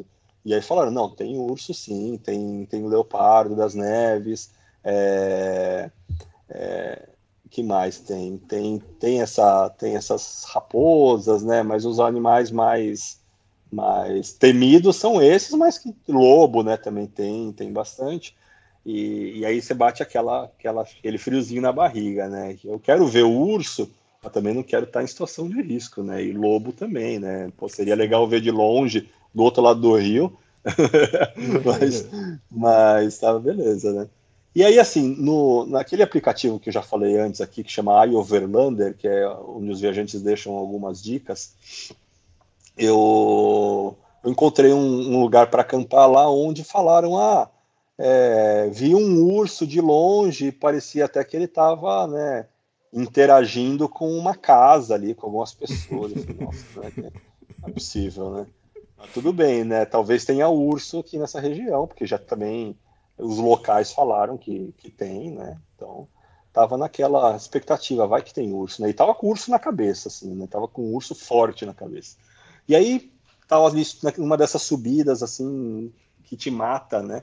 transpira sangue. Parou um casal de motoqueiros alemães, é, a gente começou a conversar tudo. E tô conversando com eles, aí no, lá no horizonte vejo um ponto negro grande se mexendo, né? Uhum. Eu falei, nossa, caraca, e assim, desconectei da conversa com eles. Falei, vocês estão vendo aquilo lá? É, eu falei, acho que é o urso né? Tipo, eu assim, né? E eles assim não deram muita atenção, e aí eu também já queria dar tchau para eles e, e eu falei, cara, não é possível. E aí eu, eu, tô com a minha câmera, que eu não tenho zoom na câmera, né? Então eu não é. conseguia também. É... E eu falei, ah, não é possível. Só que eu ainda assim peguei a câmera para tirar uma foto e dar uma, uma aumentada ali para ver. Era muito grande ali, e tava se mexendo, assim, parecia que tava de pé, assim, né? E aí depois sumiu, é não consegui grande. ver de novo. Abominável aí, das Neves. Yeah, aí, tipo, não perdi ele. Aí pedalei um pouco mais. Aí, quando, quando eu fui ver, achei, tipo, alguns desses bichos grandes, assim, juntos, assim. Parecia que eles estavam ali meio que comendo grama, assim, sabe? Eu falei, ah, não, não é possível. É, o urso não vai estar tá dando um rolê ali com as vacas ali, né? Tipo, conversando. E aí, depois, mais para frente, consegui ver mais de perto, era o iaque, né? O iaque, que é um, é um ah, bovino, tá. né? Sei. Que é tipo esse... É... porque ele, o iaque, o que acontece? O iaque é peludo, ele é, ele é tipo um boi peludão. Barbudo, e ele é maior, e ele é, ele é mais gordo, assim, ele, ele é grandão mesmo. E aí, assim, tipo, putz, aí comecei a ver iaque pra caramba, né? No fim das contas, o iaque, que o, o pessoal deve ter visto perto da casa e achou que era urso, né? Hum. Era iaque. Iaque, Quem quiser pesquisar. É um, é um, boi de altitude. Ele aguenta. Tipo assim, lá no treco do Everest, é ele que carrega as cargas, né? Eles e os chefes. Ah, é. Os porteadores. Né? É, então. Ele tem uns, chif uns chifres maiores, ele tem. Ele parece que usa uma roupa, assim, porque é tão peludo. E assim, você vê de longe, você fala, nossa, né? E ele é preto, né? Preto, preto, preto, assim. Eu falei, não, é um urso. É um urso. Mas o urso, o urso ali em grupo, assim, né? Um grande grupo de urso comendo Sim. grama, não, acho que não, não é, não. não colou direito. Mas foi quase. Foi quase. Mas foi quase, Elias. É. Quase que eu vi um urso. Agora, o animal mais simpático, mais bacana de todos que eu vi, acho que na viagem toda, são as marmotas. É, ah, tem muita marmota. Marmota é um roedor, né? É, tem muita marmota nessa região, Elias. Mas é, ela, elas são grandes. Bandeira, ela, não, ela não foge logo, se esconde? Ela, ela foge logo, só que tem muita e elas estão muito perto. E ah. elas são gordas, ela tem aquela cara de capivara e tem um. E aí ela fica de pé, parece um. É, ela parece um canguruzinho, assim, quando ela fica de pé, porque as patinhas da frente são mais curtas, sabe? E aí você vê, ela, ela, quando ela te vê, ela faz um apito, assim, parece um apito de juiz de futebol, assim, faz um apito, e aí quando você vai ver, tem uma centena, uma centena de marmota correndo no campo, fazendo esse apito, avisando as outras, né, que ela faz esse apito para avisar as outras, e aí elas vão para dentro da terra. Só que você vê elas de muito perto, mas não consegui tirar nenhuma foto, porque não tem o zoom, e elas são muito rápidas. Mas é muito engraçada, porque elas são elas são meio feinhas, mas são bonitinhas, são muito simpáticas. Até a cara de capivara, igualzinha a cara de capivara com corpo de mini Você acabou, você acabou com a, com a marmota. Você falou que tem cara de capivara e é gorda. Ah, é mas elas são fofas, elas são Não, é fofas. é bonitinha, bonitinha. É, e tem muito, assim, tem muito, muito. Aí, nessa, nessa viagem de sofrência, assim, sofrência pura, Elias, três dias de sofrência, de, de chuva em alguns momentos, de neve em alguns momentos, de muito vento, de altitude, né? Tipo, subindo aí a, a, a mais de 4 mil metros, né? E, e eu estava indo em direção ao passo Cargush, que é o passo da, da, da do Vacan Valley, que é 4.300 e algo. É, e aí, meu, cansado já, né, e tal, com, com, com a altitude. E, e aí eu encontrei poucos viajantes de carro e moto, e aí foi engraçado, que aconteceu uma coisa que aconteceu contigo em um dos seus livros, que eu não vou contar, mas é, eu tinha conhecido um, um, dois romenos viajando de bicicleta, né, e eu tava, eu tava na frente deles. Só que eles não se ligaram que eu tava, que eu tinha, eles não sabiam que eu tinha feito uma parada para descansar. E aí eles me passaram e não sabiam, né? E aí eles encontraram, todos os viajantes que eles encontraram no caminho, eles falaram: "Ah, tem um brasileiro na nossa frente, né? Tá viajando aí há dois anos e meio de bicicleta e tal". E aí alguns desses carros que pararam para conversar comigo falaram: Pô, tem um outro viajante de tem outro brasileiro que tá, que, que, que, que tá na frente, na sua frente, né? É plágio, falei, isso é plágio, cara. É, eu falei, não, não é possível. Não, eu assim, eu, não é que eu conheço todos os brasileiros que estão viajando de bicicleta, mas se, eu saberia, né? Eu, eu, eu, saberia que tem um brasileiro ali, não é possível, tão perto de mim. Eu sei que o Thiago e a Flávia estavam para entrar no Tajiquistão, tem o Felipe e a Mariana que são dos pedais pelo mundo, e eles estavam atrás de mim. Depois eu descobri que tem um outro casal de tandem, de, que é brasileiro também, que estava vindo na outra direção. É, é, inclusive agora tem o um recorde mundial de tandem, né? Tem do, dois brasileiros de tandem na Pamir, o Thiago, a Flávia e o Hugo e a Carol. Hum. Impressionante. Fazer a Pamir de tandem é de tirar o chapéu. Agora eu falo isso para eles que eles estão lá. No começo eu tava dando força, né? Não, tem que ir isso. Mas agora eu, eu falo que é, é Vocês é perrengue mesmo. São loucos mesmo. Mas é. Aí eles falaram, não, tem um outro brasileiro e tal. Não é possível, não tem outro brasileiro. Depois eu me dei conta que os romenos não sabiam que eu tinha ficado para trás e estão é. falando de mim. Elias, esses três dias foram de arrancar o couro, cara. Assim, foi de muito sofrimento. É, eu tava curtindo a paisagem, mas ao mesmo tempo não via a hora de sair do Vacan, cara. Tipo, foi muito bonito, foi muito forte, mas assim, teve esses trechos de areia que não tinha como pedalar, tinha que empurrar. De dia fazendo calor, à noite fazendo frio, a altitude te tirando o ar, assim. O que mais cansava era montar a barraca, você ter ideia, que toda hora que você abaixava para prender a estaca e você se levantava, te dá aquela tontura, assim, cara. Nossa. É, meu, foi, foi casca grossa, casca grossa. O primeiro dia eu estava descansado, eu tinha ficado uhum. naquela homestay, pedalei acho que, não sei, uns 50 quilômetros e tal, é, tava bem, mas os outros dois dias foi assim, meu, de arrancar o couro. É, Você derrubou o jantar no chão, cara? Ai, nem me fala. Esqueci disso primeiro dia, né, que eu ainda estava com cheio de energia, campei, achei um lugar, o lugar do, dos ursos, que não era um urso, era um iaque, eu acampei ali, achei um, um, umas árvores ali para me proteger do vento, fiz meu arroz, eu estava com a panela nova do Pascal, né, ainda não tinha uhum. pego a mãe ali de prender ela direitinho no pegador, e aí derrubei todo o arroz no chão, cara.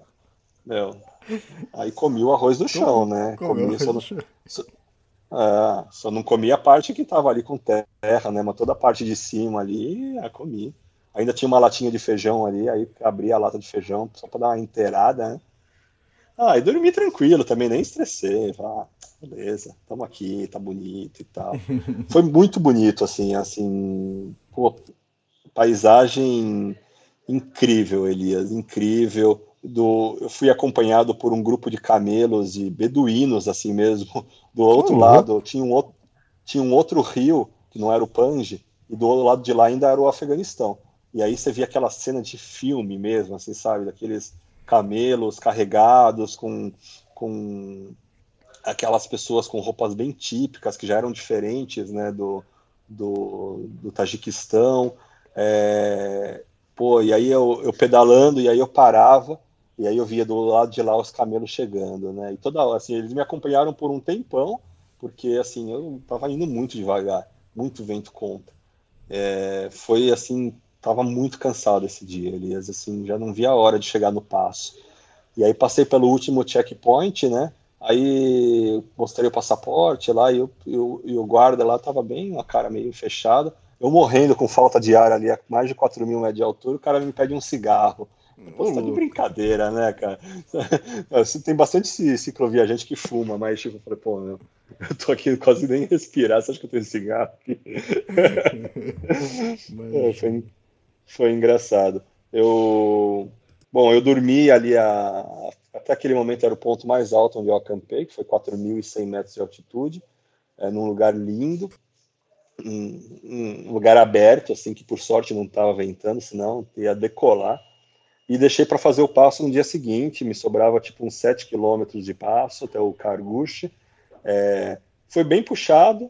Cheguei no passo, não achei nada demais o passo. Assim, foi, pô, valeu a pena, né? Óbvio, a, a viagem até ali no Vacan Valley, pô, foi espetacular, mas é, o passo não tinha uma vista grande, bonita, assim, tudo. E aí veio a descida. É, você, você se anima, né? Que você vai descer, sei lá, uns mil metros, alguma coisa assim. Mas, meu, aquela descida que você nem consegue comemorar. Nossa, assim, tá tanto buraco, tanta areia, tanto, tanta lombada, que você não consegue, cara, você fica mais estressado, assim. E aí a paisagem mudou de novo. De repente, Elias, parecia que eu tava no deserto do Atacama, sabe? Igualzinho as cores, uh, tinha uma, umas lagoas de umas salinas, assim, sabe? Caramba, cara, parece que eu saí assim, meu, do Peru e entrei no Chile, assim, de repente, sabe? É, é, parece que eu saí da Cordilheira Blanca, aquelas montanhas mais esverdeadas, com neve, com glaciar, e você entra naquela parte seca. É, e aí foram uns 20 quilômetros de sofrência, descendo, pulando, é, empurrando, até chegar ao asfalto. Aí, quando chegou ao asfalto, quase que escorre uma lágrima, assim, de falar, nossa, não acredito. Chegou o asfalto, né? É, e aí tive mais um, um pedal até ali Chur, que é uma, um vilarejo. Tentei acampar, mas estava ventando muito, fui para uma homestay e assim, estava meio psicologicamente abalado, assim, sabe? Foi muito intenso esses últimos três dias, é, controlando a comida, né? Que tinha que ter comida contada, é, buscando água em, em, em rio para filtrar, é, controlando também o consumo de água. Aí com essa dificuldade da altitude de 4 mil e tantos metros, é, não, não, não, senti grande, de, assim, não, não, passei mal de altitude, mas você sente a respiração, né, cara? Fica mais difícil, dá um pouco de dor de uhum. cabeça. É, e essas mudanças climáticas, assim, você sente assim acabado, cara. no final, assim, você, você, se sente fortalecido que você terminou, você conseguiu, mas, pô, você se sente meio acabado. E aí no dia seguinte acabei encontrando o Eric e a Irina, que chegaram depois, e foi bom encontrar com eles, porque, sabe, você precisava de, precisava de uma companhia ali para dividir o que eu tinha vivido. Eles também estavam destruídos, assim. A gente uhum. pedalou, a gente pedalou num, num vale bonito, assim, mais aberto, com estrada com asfalto, tudo. Acampamos, pegamos uma baita nevasca durante a noite. Tem uma foto no Instagram também com a barraca cheia de neve, a bicicleta coberta de neve. Isso tudo estamos falando do verão, né, gente? Assim, então, assim, você tem momento que você está nadando no rio, que você está morrendo de calor, e tem dia que você está tá usando toda a roupa de inverno. É, com, com chuva de granizo, com neve. Às vezes tá sol, Elias. Aí vem uma nuvem negra, no meio do dia tá sol, de repente começa a nevar. É, é muito louco. Ne... Chegou, chegou o Nicolas, e aí a gente saiu junto pedalando. Tem uma foto com quatro ciclistas com cores diferentes aí na, na estrada também, super bacana. E aí, e aí faltava mais dois passos. Faltava o Akbaital, que é o mais alto, 4.655, e faltava o, o Kizil Art Pass, que é 4.200 e pouco, que é o, a foto do podcast. É, chegando, bom, para, paramos em Murgab, que é um vilarejo que tem, tem alguma, alguma estrutura, é, deu mais uma descansada, todo mundo, todo mundo ali. É, o clima esse dia que a gente que a gente parou tava tava, tava meio ruimzinho, então foi bom dar uma, dar uma descansada. Comecei a sentir dor nas costas, uma coisa que não tinha sentido ainda na viagem, sabe? Eu já estava numa, num ritmo muito forte, fazendo poucas paradas de descanso por conta do tempo do visto, também não queria dar mole. Quando o tempo estava bom, eu achava melhor seguir, porque de repente vira. Então, nesses 32 dias de Pamir, eu acho que eu descansei só quatro é, não foi suficiente, então comecei a sentir o corpo reclamar, sabe? E aí saí para pedalar sentido o Akbaital, saí na frente do, do Nicolas e da, do Eric e da Irina, que eles gostam de sair mais tarde, eu gosto de sair cedo. É, sou do, do, time da manhã, gosto de começar Sim. bem cedo. É, e foi, apesar de estar indo para o passo mais alto, é, eu tinha uns 75 quilômetros mais ou menos de subida, é, mas os primeiros 60 nem sentia, assim, sabe? A estrada era asfaltada, é, tinha um vento a favor, e aí fui indo, fui indo, que eu fiz 60 quilômetros num dia sem, sem sentir. Mas no fim do dia começou a nevar, achei uma ponte de um rio seco e acampei embaixo da ponte. O Nicolas chegou mais tarde, acampou comigo ali. E no dia seguinte começou a subida mais casca grossa mesmo, né? É, pro, pro passo mais alto. E aí tô, tô ali subindo, né, Elias? Subindo, subindo, de repente vem um drone pertinho de mim. Naquele momento, sabe que você tá com a, com a pior cara do mundo, que você tá ali, hum, sabe, pedal, pedalando a 3 km por hora, e aí vem o drone ali, né? Tipo, só pra, pra captar o seu sofrimento. Não sei de onde apareceu.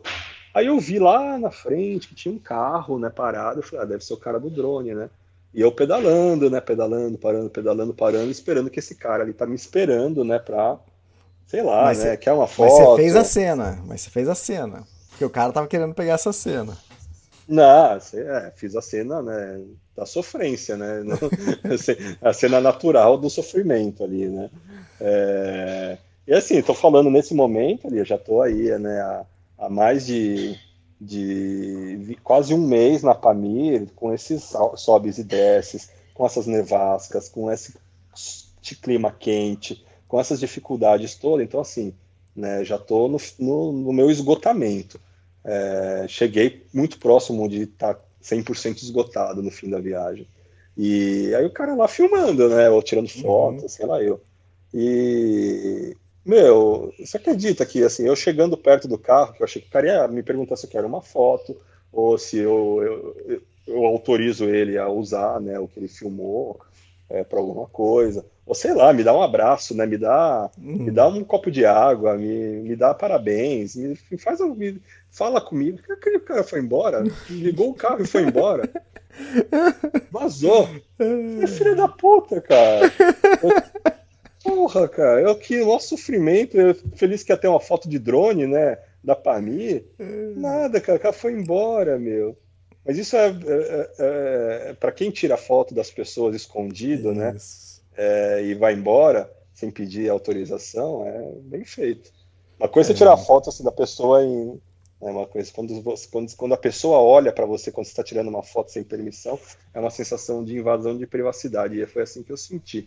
Me não, mas que, cara... a gente é do ramo, né? A gente, eu pelo menos, eu já fiz muito isso. É, não, também, mas assim, é, quando, quando a pessoa olha, ela percebe que você está tirando a foto, Isso, é, aí você, você, você, sente mal, você, você sente, sim. bom, beleza, é, deixa eu falar com ela e perguntar se tudo bem, né? Sim, sim. É, mais escondido, tudo bem, né? Tipo, mas meu, o drone estava ali quase que na minha cara, né? É, e eu ali, né, sofrendo para subir aquela montanha. Mas beleza, né? Foi um passo bem bonito, Elias. Foi, foi, tem, acho que a última foto do meu Instagram de hoje, é, quer dizer, do, até o dia de hoje, né, dia 30 de julho, é, chegando nesse passo. É, e aí eu estava na frente do Nicolas e da, do Eric e da Irina, mas depois eles chegaram e a gente acabou fazendo os últimos metros do passo, todo mundo junto, tiramos uma foto bem legal lá, o clima estava bom, é, foi bem difícil também, estrada de chão batido, de, de terra, né, é, mas dava para pedalar, é, pedalei ele inteiro, sem precisar empurrar, e aí chegamos lá, putz, né?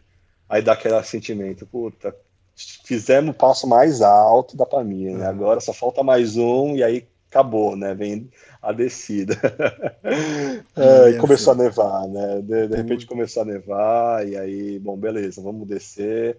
É, eu tava com essas dores nas costas insuportáveis, assim, mas hum. toquei, toquei. Foi um dia de quase 100 quilômetros, é, porque tinha muita descida. Aí fui até Caraculo, que é um, é um vilarejo onde tem um lago muito, muito bonito. Fui para uma homestay lá, é, comi, descansei, tomei banho. E, e aí no dia seguinte toquei sentido Kizil Art Pass para sair do país e, e, fazer o último passo da Pamir, né? É, mas estava com aquele sentimento, assim, sabe? Eu quero que termine, mas também não quero sair daqui, sabe? E assim, ai, não estava ainda preparado emocionalmente para deixar o Tajiquistão, sabe? Porque aí eu falei, ah, quer saber? fiz esse dia e aí acampei é, antes de sair do Tajiquistão, é, acampei um, um, dois quilômetros antes da fronteira. É, acabei conhecendo um casal de suíços muito bacana que tinha conhecido o Pascal é, e no Kirguistão. É, e, aí, e aí a gente acampou junto. E foi bom, foi assim aquela aquela noite de despedida do Tajiquistão. Falei, pô, vivi grandes emoções aqui. As estradas mais difíceis de toda a minha vida foram aqui, tá. sem dúvida nenhuma. Mas não ainda no final da. Não tinha saído da Pamir ainda. Não, ainda estava na Pamir. Ainda uhum. faltava o último passo. Aí dormi lá, acampei nesse lugar aí bem bonito. É, e aí, dia seguinte, acordei cedo e fui para a fronteira que fica antes do passo. Aí cheguei na fronteira, aquela alegria, né? Você está quase um mês e meio no país, você já sabe como que as pessoas se... Diferente dos primeiros dias, você fica naquela insegurança, assim, você fica tentando entender como que, que as pessoas se comportam. Ali você já sabe, você já sabe cumprimentar, você já sabe como que, como que é tudo. Aí cheguei lá na fronteira, meu, fronteira, o primeiro cara me ofereceu um chá na fronteira, começou a conversar, né, conversar, né, em mímica e tudo. Aí dei um cartão postal para ele, ficou super feliz, me ofereceu água. É, aí a estrada já estava terrível, né? Lama, barro pra caramba. Aí carimbei o passaporte ali, e aí tinha mais 3 quilômetros até o passo da foto do, de capa. É, uhum. Ah, não foi muito difícil, mas foi bonito chegar nesse passo, assim, porque primeiro você sabe que é o último, né, da Pamir. É, as montanhas mudaram muito, elas são bem avermelhadas, assim. É, e a, a, característica da Pamir que eu falei no começo do podcast, você tem muita diferença de paisagem, de cores, de, de estilo de montanha, de pico de montanha, de neve. É, cada pedaço da Pamir você vê, você vê diferente, diferente paisagem, assim. E ali já era uma paisagem bem diferente, bem avermelhada as montanhas. Tem essa essa ovelha Marco Polo, aí uma estátua, né, bonita, e aí, putz, foi, foi legal. Dali até a fronteira com o Kirguistão é terra de ninguém, e, hum. e, e, aí começa, começa uma descida por, putz, ah, tem hora que a estrada vira o rio, assim, o rio que passa do lado da estrada, ela entra na estrada, uhum. e aí vira uma coisa só. E, e aí, aí, putz, aí a, a, você vai com água e barro até a canela, a bicicleta não, já não roda mais, aí você vê aquelas marmotas tudo correndo, aí você não sabe se... é, é, muito louco. É, acabei encontrando com o Nicolas de novo ali no, no meio do caminho. Ele tinha, ele tinha me passado naquele dia, porque eu decidi dormir no Tajiquistão e ele queria cruzar a fronteira, mas acabou dormindo no, na terra de ninguém. Ele, ele carimbou o passaporte de saída do Tajiquistão, mas não carimbou de entrada no Kirguistão e dormiu no meio do caminho. Aí a gente se encontrou, né, e com aquele sentimento, putz, né, agora tá acabando a Pamir, né, tipo, nostalgia, mas alegria, né, puta, que venha Sim. o asfalto de uma vez por todas e acabe essas pirambeiras toda, acaba esse frio, é, esse vento gelado. Aí, aí chegamos lá no, na fronteira com o Kirguistão, carimbamos, foi tudo tranquilo, o cara crachá, passou, olhou, não perguntou nada entramos, aí veio um vento contra. Tava ainda sentindo uma cidadezinha que chama Saritash. Uhum. É, um vento contra absurdo, assim. É, mas aí você já sente um, um, um, país completamente diferente. O Kirguistão ele é bem conhecido por ser um país nômade, né? E, E aí você vê aquelas cabanas que eles chamam de yurt, é, que é como se fosse uma. uma num, é diferente do, dos. O, é Mongóis. fala? Não, é, é parecido. Acho que é, acho que é parecido com, com os mongóis, mas é um, eles não são como, como são os ciganos, assim, que tem aquelas, aqueles barracões, assim. Não, são umas casinhas que são tendas, que são como se fosse uma, um circo, assim, sabe? Como se fosse a tenda de um circo. É, ela, é, ela é fechada, ela, ela, é circular, assim, ela tem um. O, o, o, o teto dela, ela faz aquela, aquela, aquele pico, assim, como se fosse um, uma tenda de circo. Ela é feita de lona, ou às vezes de tecido, de tapete. E, e, eles, eles montam e mudam, usam muito cavalo, assim, você vê todo mundo montando cavalo, é, e a cara, a, a, a feição do, do, do, povo é mais parecido que eu acho que o que se espera da Mongólia, assim, sabe? Hum. É, bem, olho, olho bem puxado, a pele, pele morena clara, assim, sabe? Um, é, os campos muito verdes, assim. E, e aí você está naquela ilusão de tipo, pô, acabou a Pamira, você passou todos os passos e agora você vai descer dos 4.500 metros direto até 800 metros até Osh, que é a cidade onde eu gravei o último podcast, né? É, mas não, né? Tem mais duas grandes pirambeiras aí no, no meio do caminho, mas assim, de asfalto. De asfalto. E e, e aí, enfim, cheguei em Oshi, aí sim, com, aquela, com aquele sentimento de tipo, putz, terminei a Pamir, né? Pô, missão cumprida, fiz o, o, a Rota Norte, o Vacan Valley, que são super difíceis. Acho que a experiência que eu tive na América do Sul com Bolívia e Peru, é, que também não são nada fáceis, assim, também me ajudaram bastante, me prepararam. É, e tudo que eu tenho passado na viagem, né, com frio, com calor, tudo, eu acho que não foi que eu tirei de letra, não é que foi fácil, não foi, mas eu, eu senti que eu tava, tava bem, assim, sabe? Tava bem de cabeça, tava bem de corpo, tava bem de bicicleta também, de equipamento, de conhecimento, então, assim, pude suportar bem, mas é uma experiência que te destrói, cara, te, no final você tá assim, fiquei quase 10 dias parado em Oshi, é, que assim, precisava, precisava descansar, cara, precisava descansar minhas costas, minhas pernas, minha cabeça, assim, foi, foi muito, muito, muito intenso. Foi bom ter o, o, o, pulmão cheio de ar outra vez, sabe? Você sente que a sua capacidade respiratória voltou ao normal, você tá mais, você aguenta mais. É, e fiquei esses dias em Oxa assimilando, processando tudo que eu tinha vivido e toquei até Bishkek uns 10 dias mais ou menos. E também não foi nada fácil chegar até aqui porque tem mais serra pra caramba, as montanhas altíssimas, voltei a 3.500 metros de altitude depois de estar em 700, 800 de novo. E, e ontem cruzei as últimas, as últimas montanhas e cheguei aqui em Bishkek e aí agora sim meu, eu posso dar como terminada a experiência na, na Pamir, no centro da Ásia, porque, olha, pegou, viu, Elias? Mas valeu, valeu a pena. E qual o sentimento? Tem um, acho que, ditado chinês, acho que é mais ou menos isso, que o tigre da mente é mais feroz que o tigre da montanha, né? Tipo assim, as pessoas às vezes têm medo de enfrentar a Pamir, mas ela não é tudo isso. Ou depende da sua preparação e cabeça também, não sei. Ah, é, é, exatamente isso, Elias. É como eu comentei, eu conheci e soube de outros viajantes que está, sofreram muito. Eu encontrei uhum. outro dia um austríaco que está aqui no Quirguistão indo para o Tajiquistão e está pensando em não ir, porque está com medo do calor, da altitude, é, de não ter comida no, no caminho.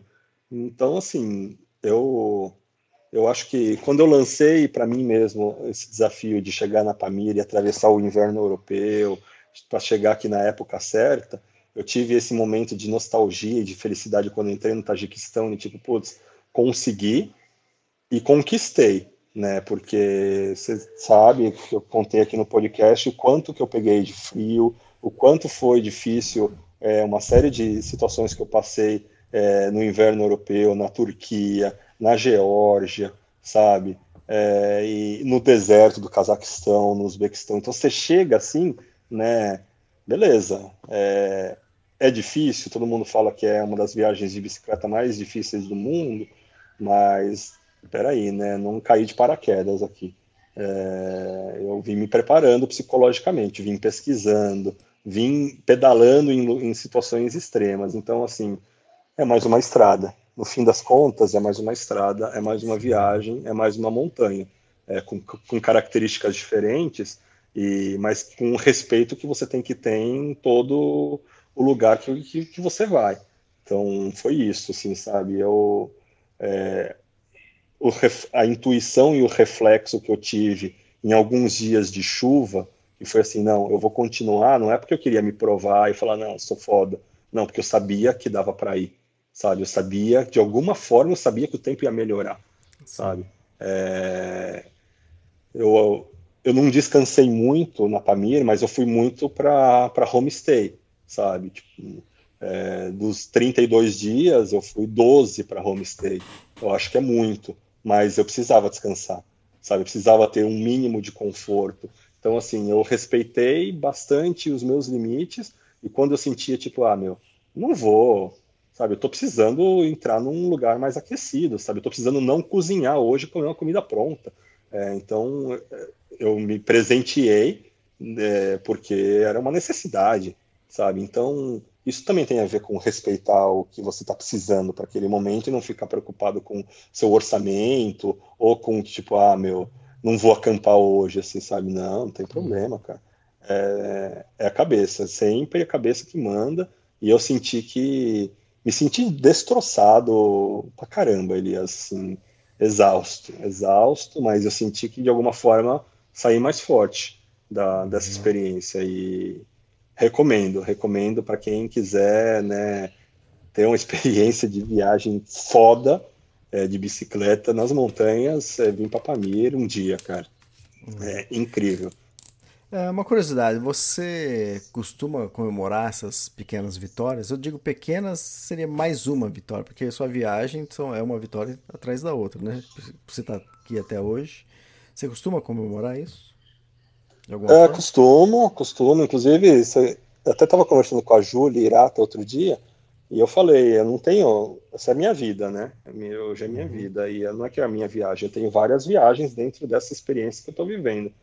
E eu tenho, inclusive, tenho uma, um, um, tipo de ressaca, assim, de quando termino alguma. Eu falei quando eu, eu, eu vi as auroras boreais, né? Que queria muito chegar e ver, e assim, depois de um tempo dá aquele dá até uma, uma baqueada assim quando você realiza algo grande né você sente este uau né tipo consegui tipo fiz né é, deu certo e eu acho que a minha maneira de comemorar é, é processar isso é absorver também se dar o tempo tipo eu cheguei em Oxe e eu falei cara eu preciso ficar um tempo aqui preciso ficar um tempo descansando. Estou aqui em Bishkek também, vou ficar um tempo, porque tudo isso que a gente vive é muita, é muito intenso, é muita informação, é muita coisa nova. E eu não quero só virar a página e, e partir para o próximo capítulo, sabe? Eu acho que é importante você fazer releituras, gravar o podcast, você escrever uh, no diário, fazer post, compartilhar, porque é uma maneira de você reviver e assimilar de uma forma mais completa. Acho que essa é a minha forma de comemorar, e claro, né, tomando uma cervejinha de vez em quando, né, é, indo para um café, né, fiquei lá em Oxa, achei uma cafeteria que é, virou piada interna entre os outros viajantes que está junto ali, né, que tava ali, né, tipo, vi, vivia no café ali, é, assim, é, é, são pequenos prazeres que eu me Sim. dou ao luxo de ter e é a minha forma de comemorar, sabe, pô, vou comer num restaurante, não vou cozinhar uns dias, assim, sabe? Porque senão vira sofrimento, né? Tipo, vira assim, ah, não, vou ficar pensando só na grana, ou para onde eu vou agora, assim, sabe? Beleza, é importante tudo isso também, mas a minha maneira de comemorar é isso, assim, sabe? Me dando pequenos prazeres, pequenos presentes e, e relembrando tudo, tudo que eu vivi, porque aí eu posso colocar um. fechar esse capítulo e abrir outro com a mente mais descansada. Fantástico. E tem números da Pamir? Tem o quê? Ah, eu já Números. falei já, é. Ah, no começo. Eu já falei, é, falei não, algumas horas atrás. Cara, olha É, só. não. Deixa eu falar, vai. 3 horas e 50 minutos da madrugada, cara. Ah, esses caras. Eu devia cobrar esses podcasts de você, cara. Ah, você falou que vai gravar outro daqui a pouco com o Cavalari, Isso. então já emenda aí. O cavaleiro tá na Mongólia e tá esperando. Falou, que horas termina, Elias? Eu falei, acho que umas 4 horas. Toma um Red Bull aí, Elias. Não, faz um café. quando ele perguntou, era, era duas horas da, da madrugada. E agora já é quase quatro. Eu quase acertei o horário, hein? Eu tô bom pra gravar podcast com você. É. E é isso aí, E bate- pessoal. Teve recorde hoje? Cara, é que a gente teve umas quebras, então vou ter que juntar tudo e ver quanto que deu, mas você falou bem, né? Como sempre. né? Mas o assunto também era muito interessante, então acho que valeu a pena. Ah, eu preciso almoçar, né? Comecei tomando café, agora preciso almoçar. Eu precisava dormir, mas não vai ser hoje não, mas tudo bem. Ah, Ah, o pessoal, vocês querem apoiar a gente, ajudar a gente, que a gente sofre por aqui, para gravar esses podcasts pessoal que quer gravar de madrugada, não esquece de comprar nossos livros, livros do Extremos. Tem, além dos meus, tem os anuários, que tem participação do, do Israel, da Rose, de várias pessoas. Tem os livros lá do Trek Everest e o Entre Abismo também. É uma forma de ajudar a gente. isso aí, pessoal. Já li o Tour do Mont Blanc e a Kungsleden. É, você fica dando Recomendo, spoiler, hein? cara. Você fica falando coisa. E você vê que é interessante, várias coisas que acontecem nas minhas viagens acontecem com você. É, é coisas que acontecem com viajantes, né? É É. interessante. Você fica, você, fica, você fica me entregando aí nos podcasts, eu tenho que devolver, né? Tem que me vingar. É, show de bola, cara. Mas é, é isso, então. Pamir, passado bom. a limpo. Passado a limpo. Agora vamos para os próximos desafios. Legal, cara. Parabéns, cara. Foi, demais. E. Então, até o próximo podcast, então.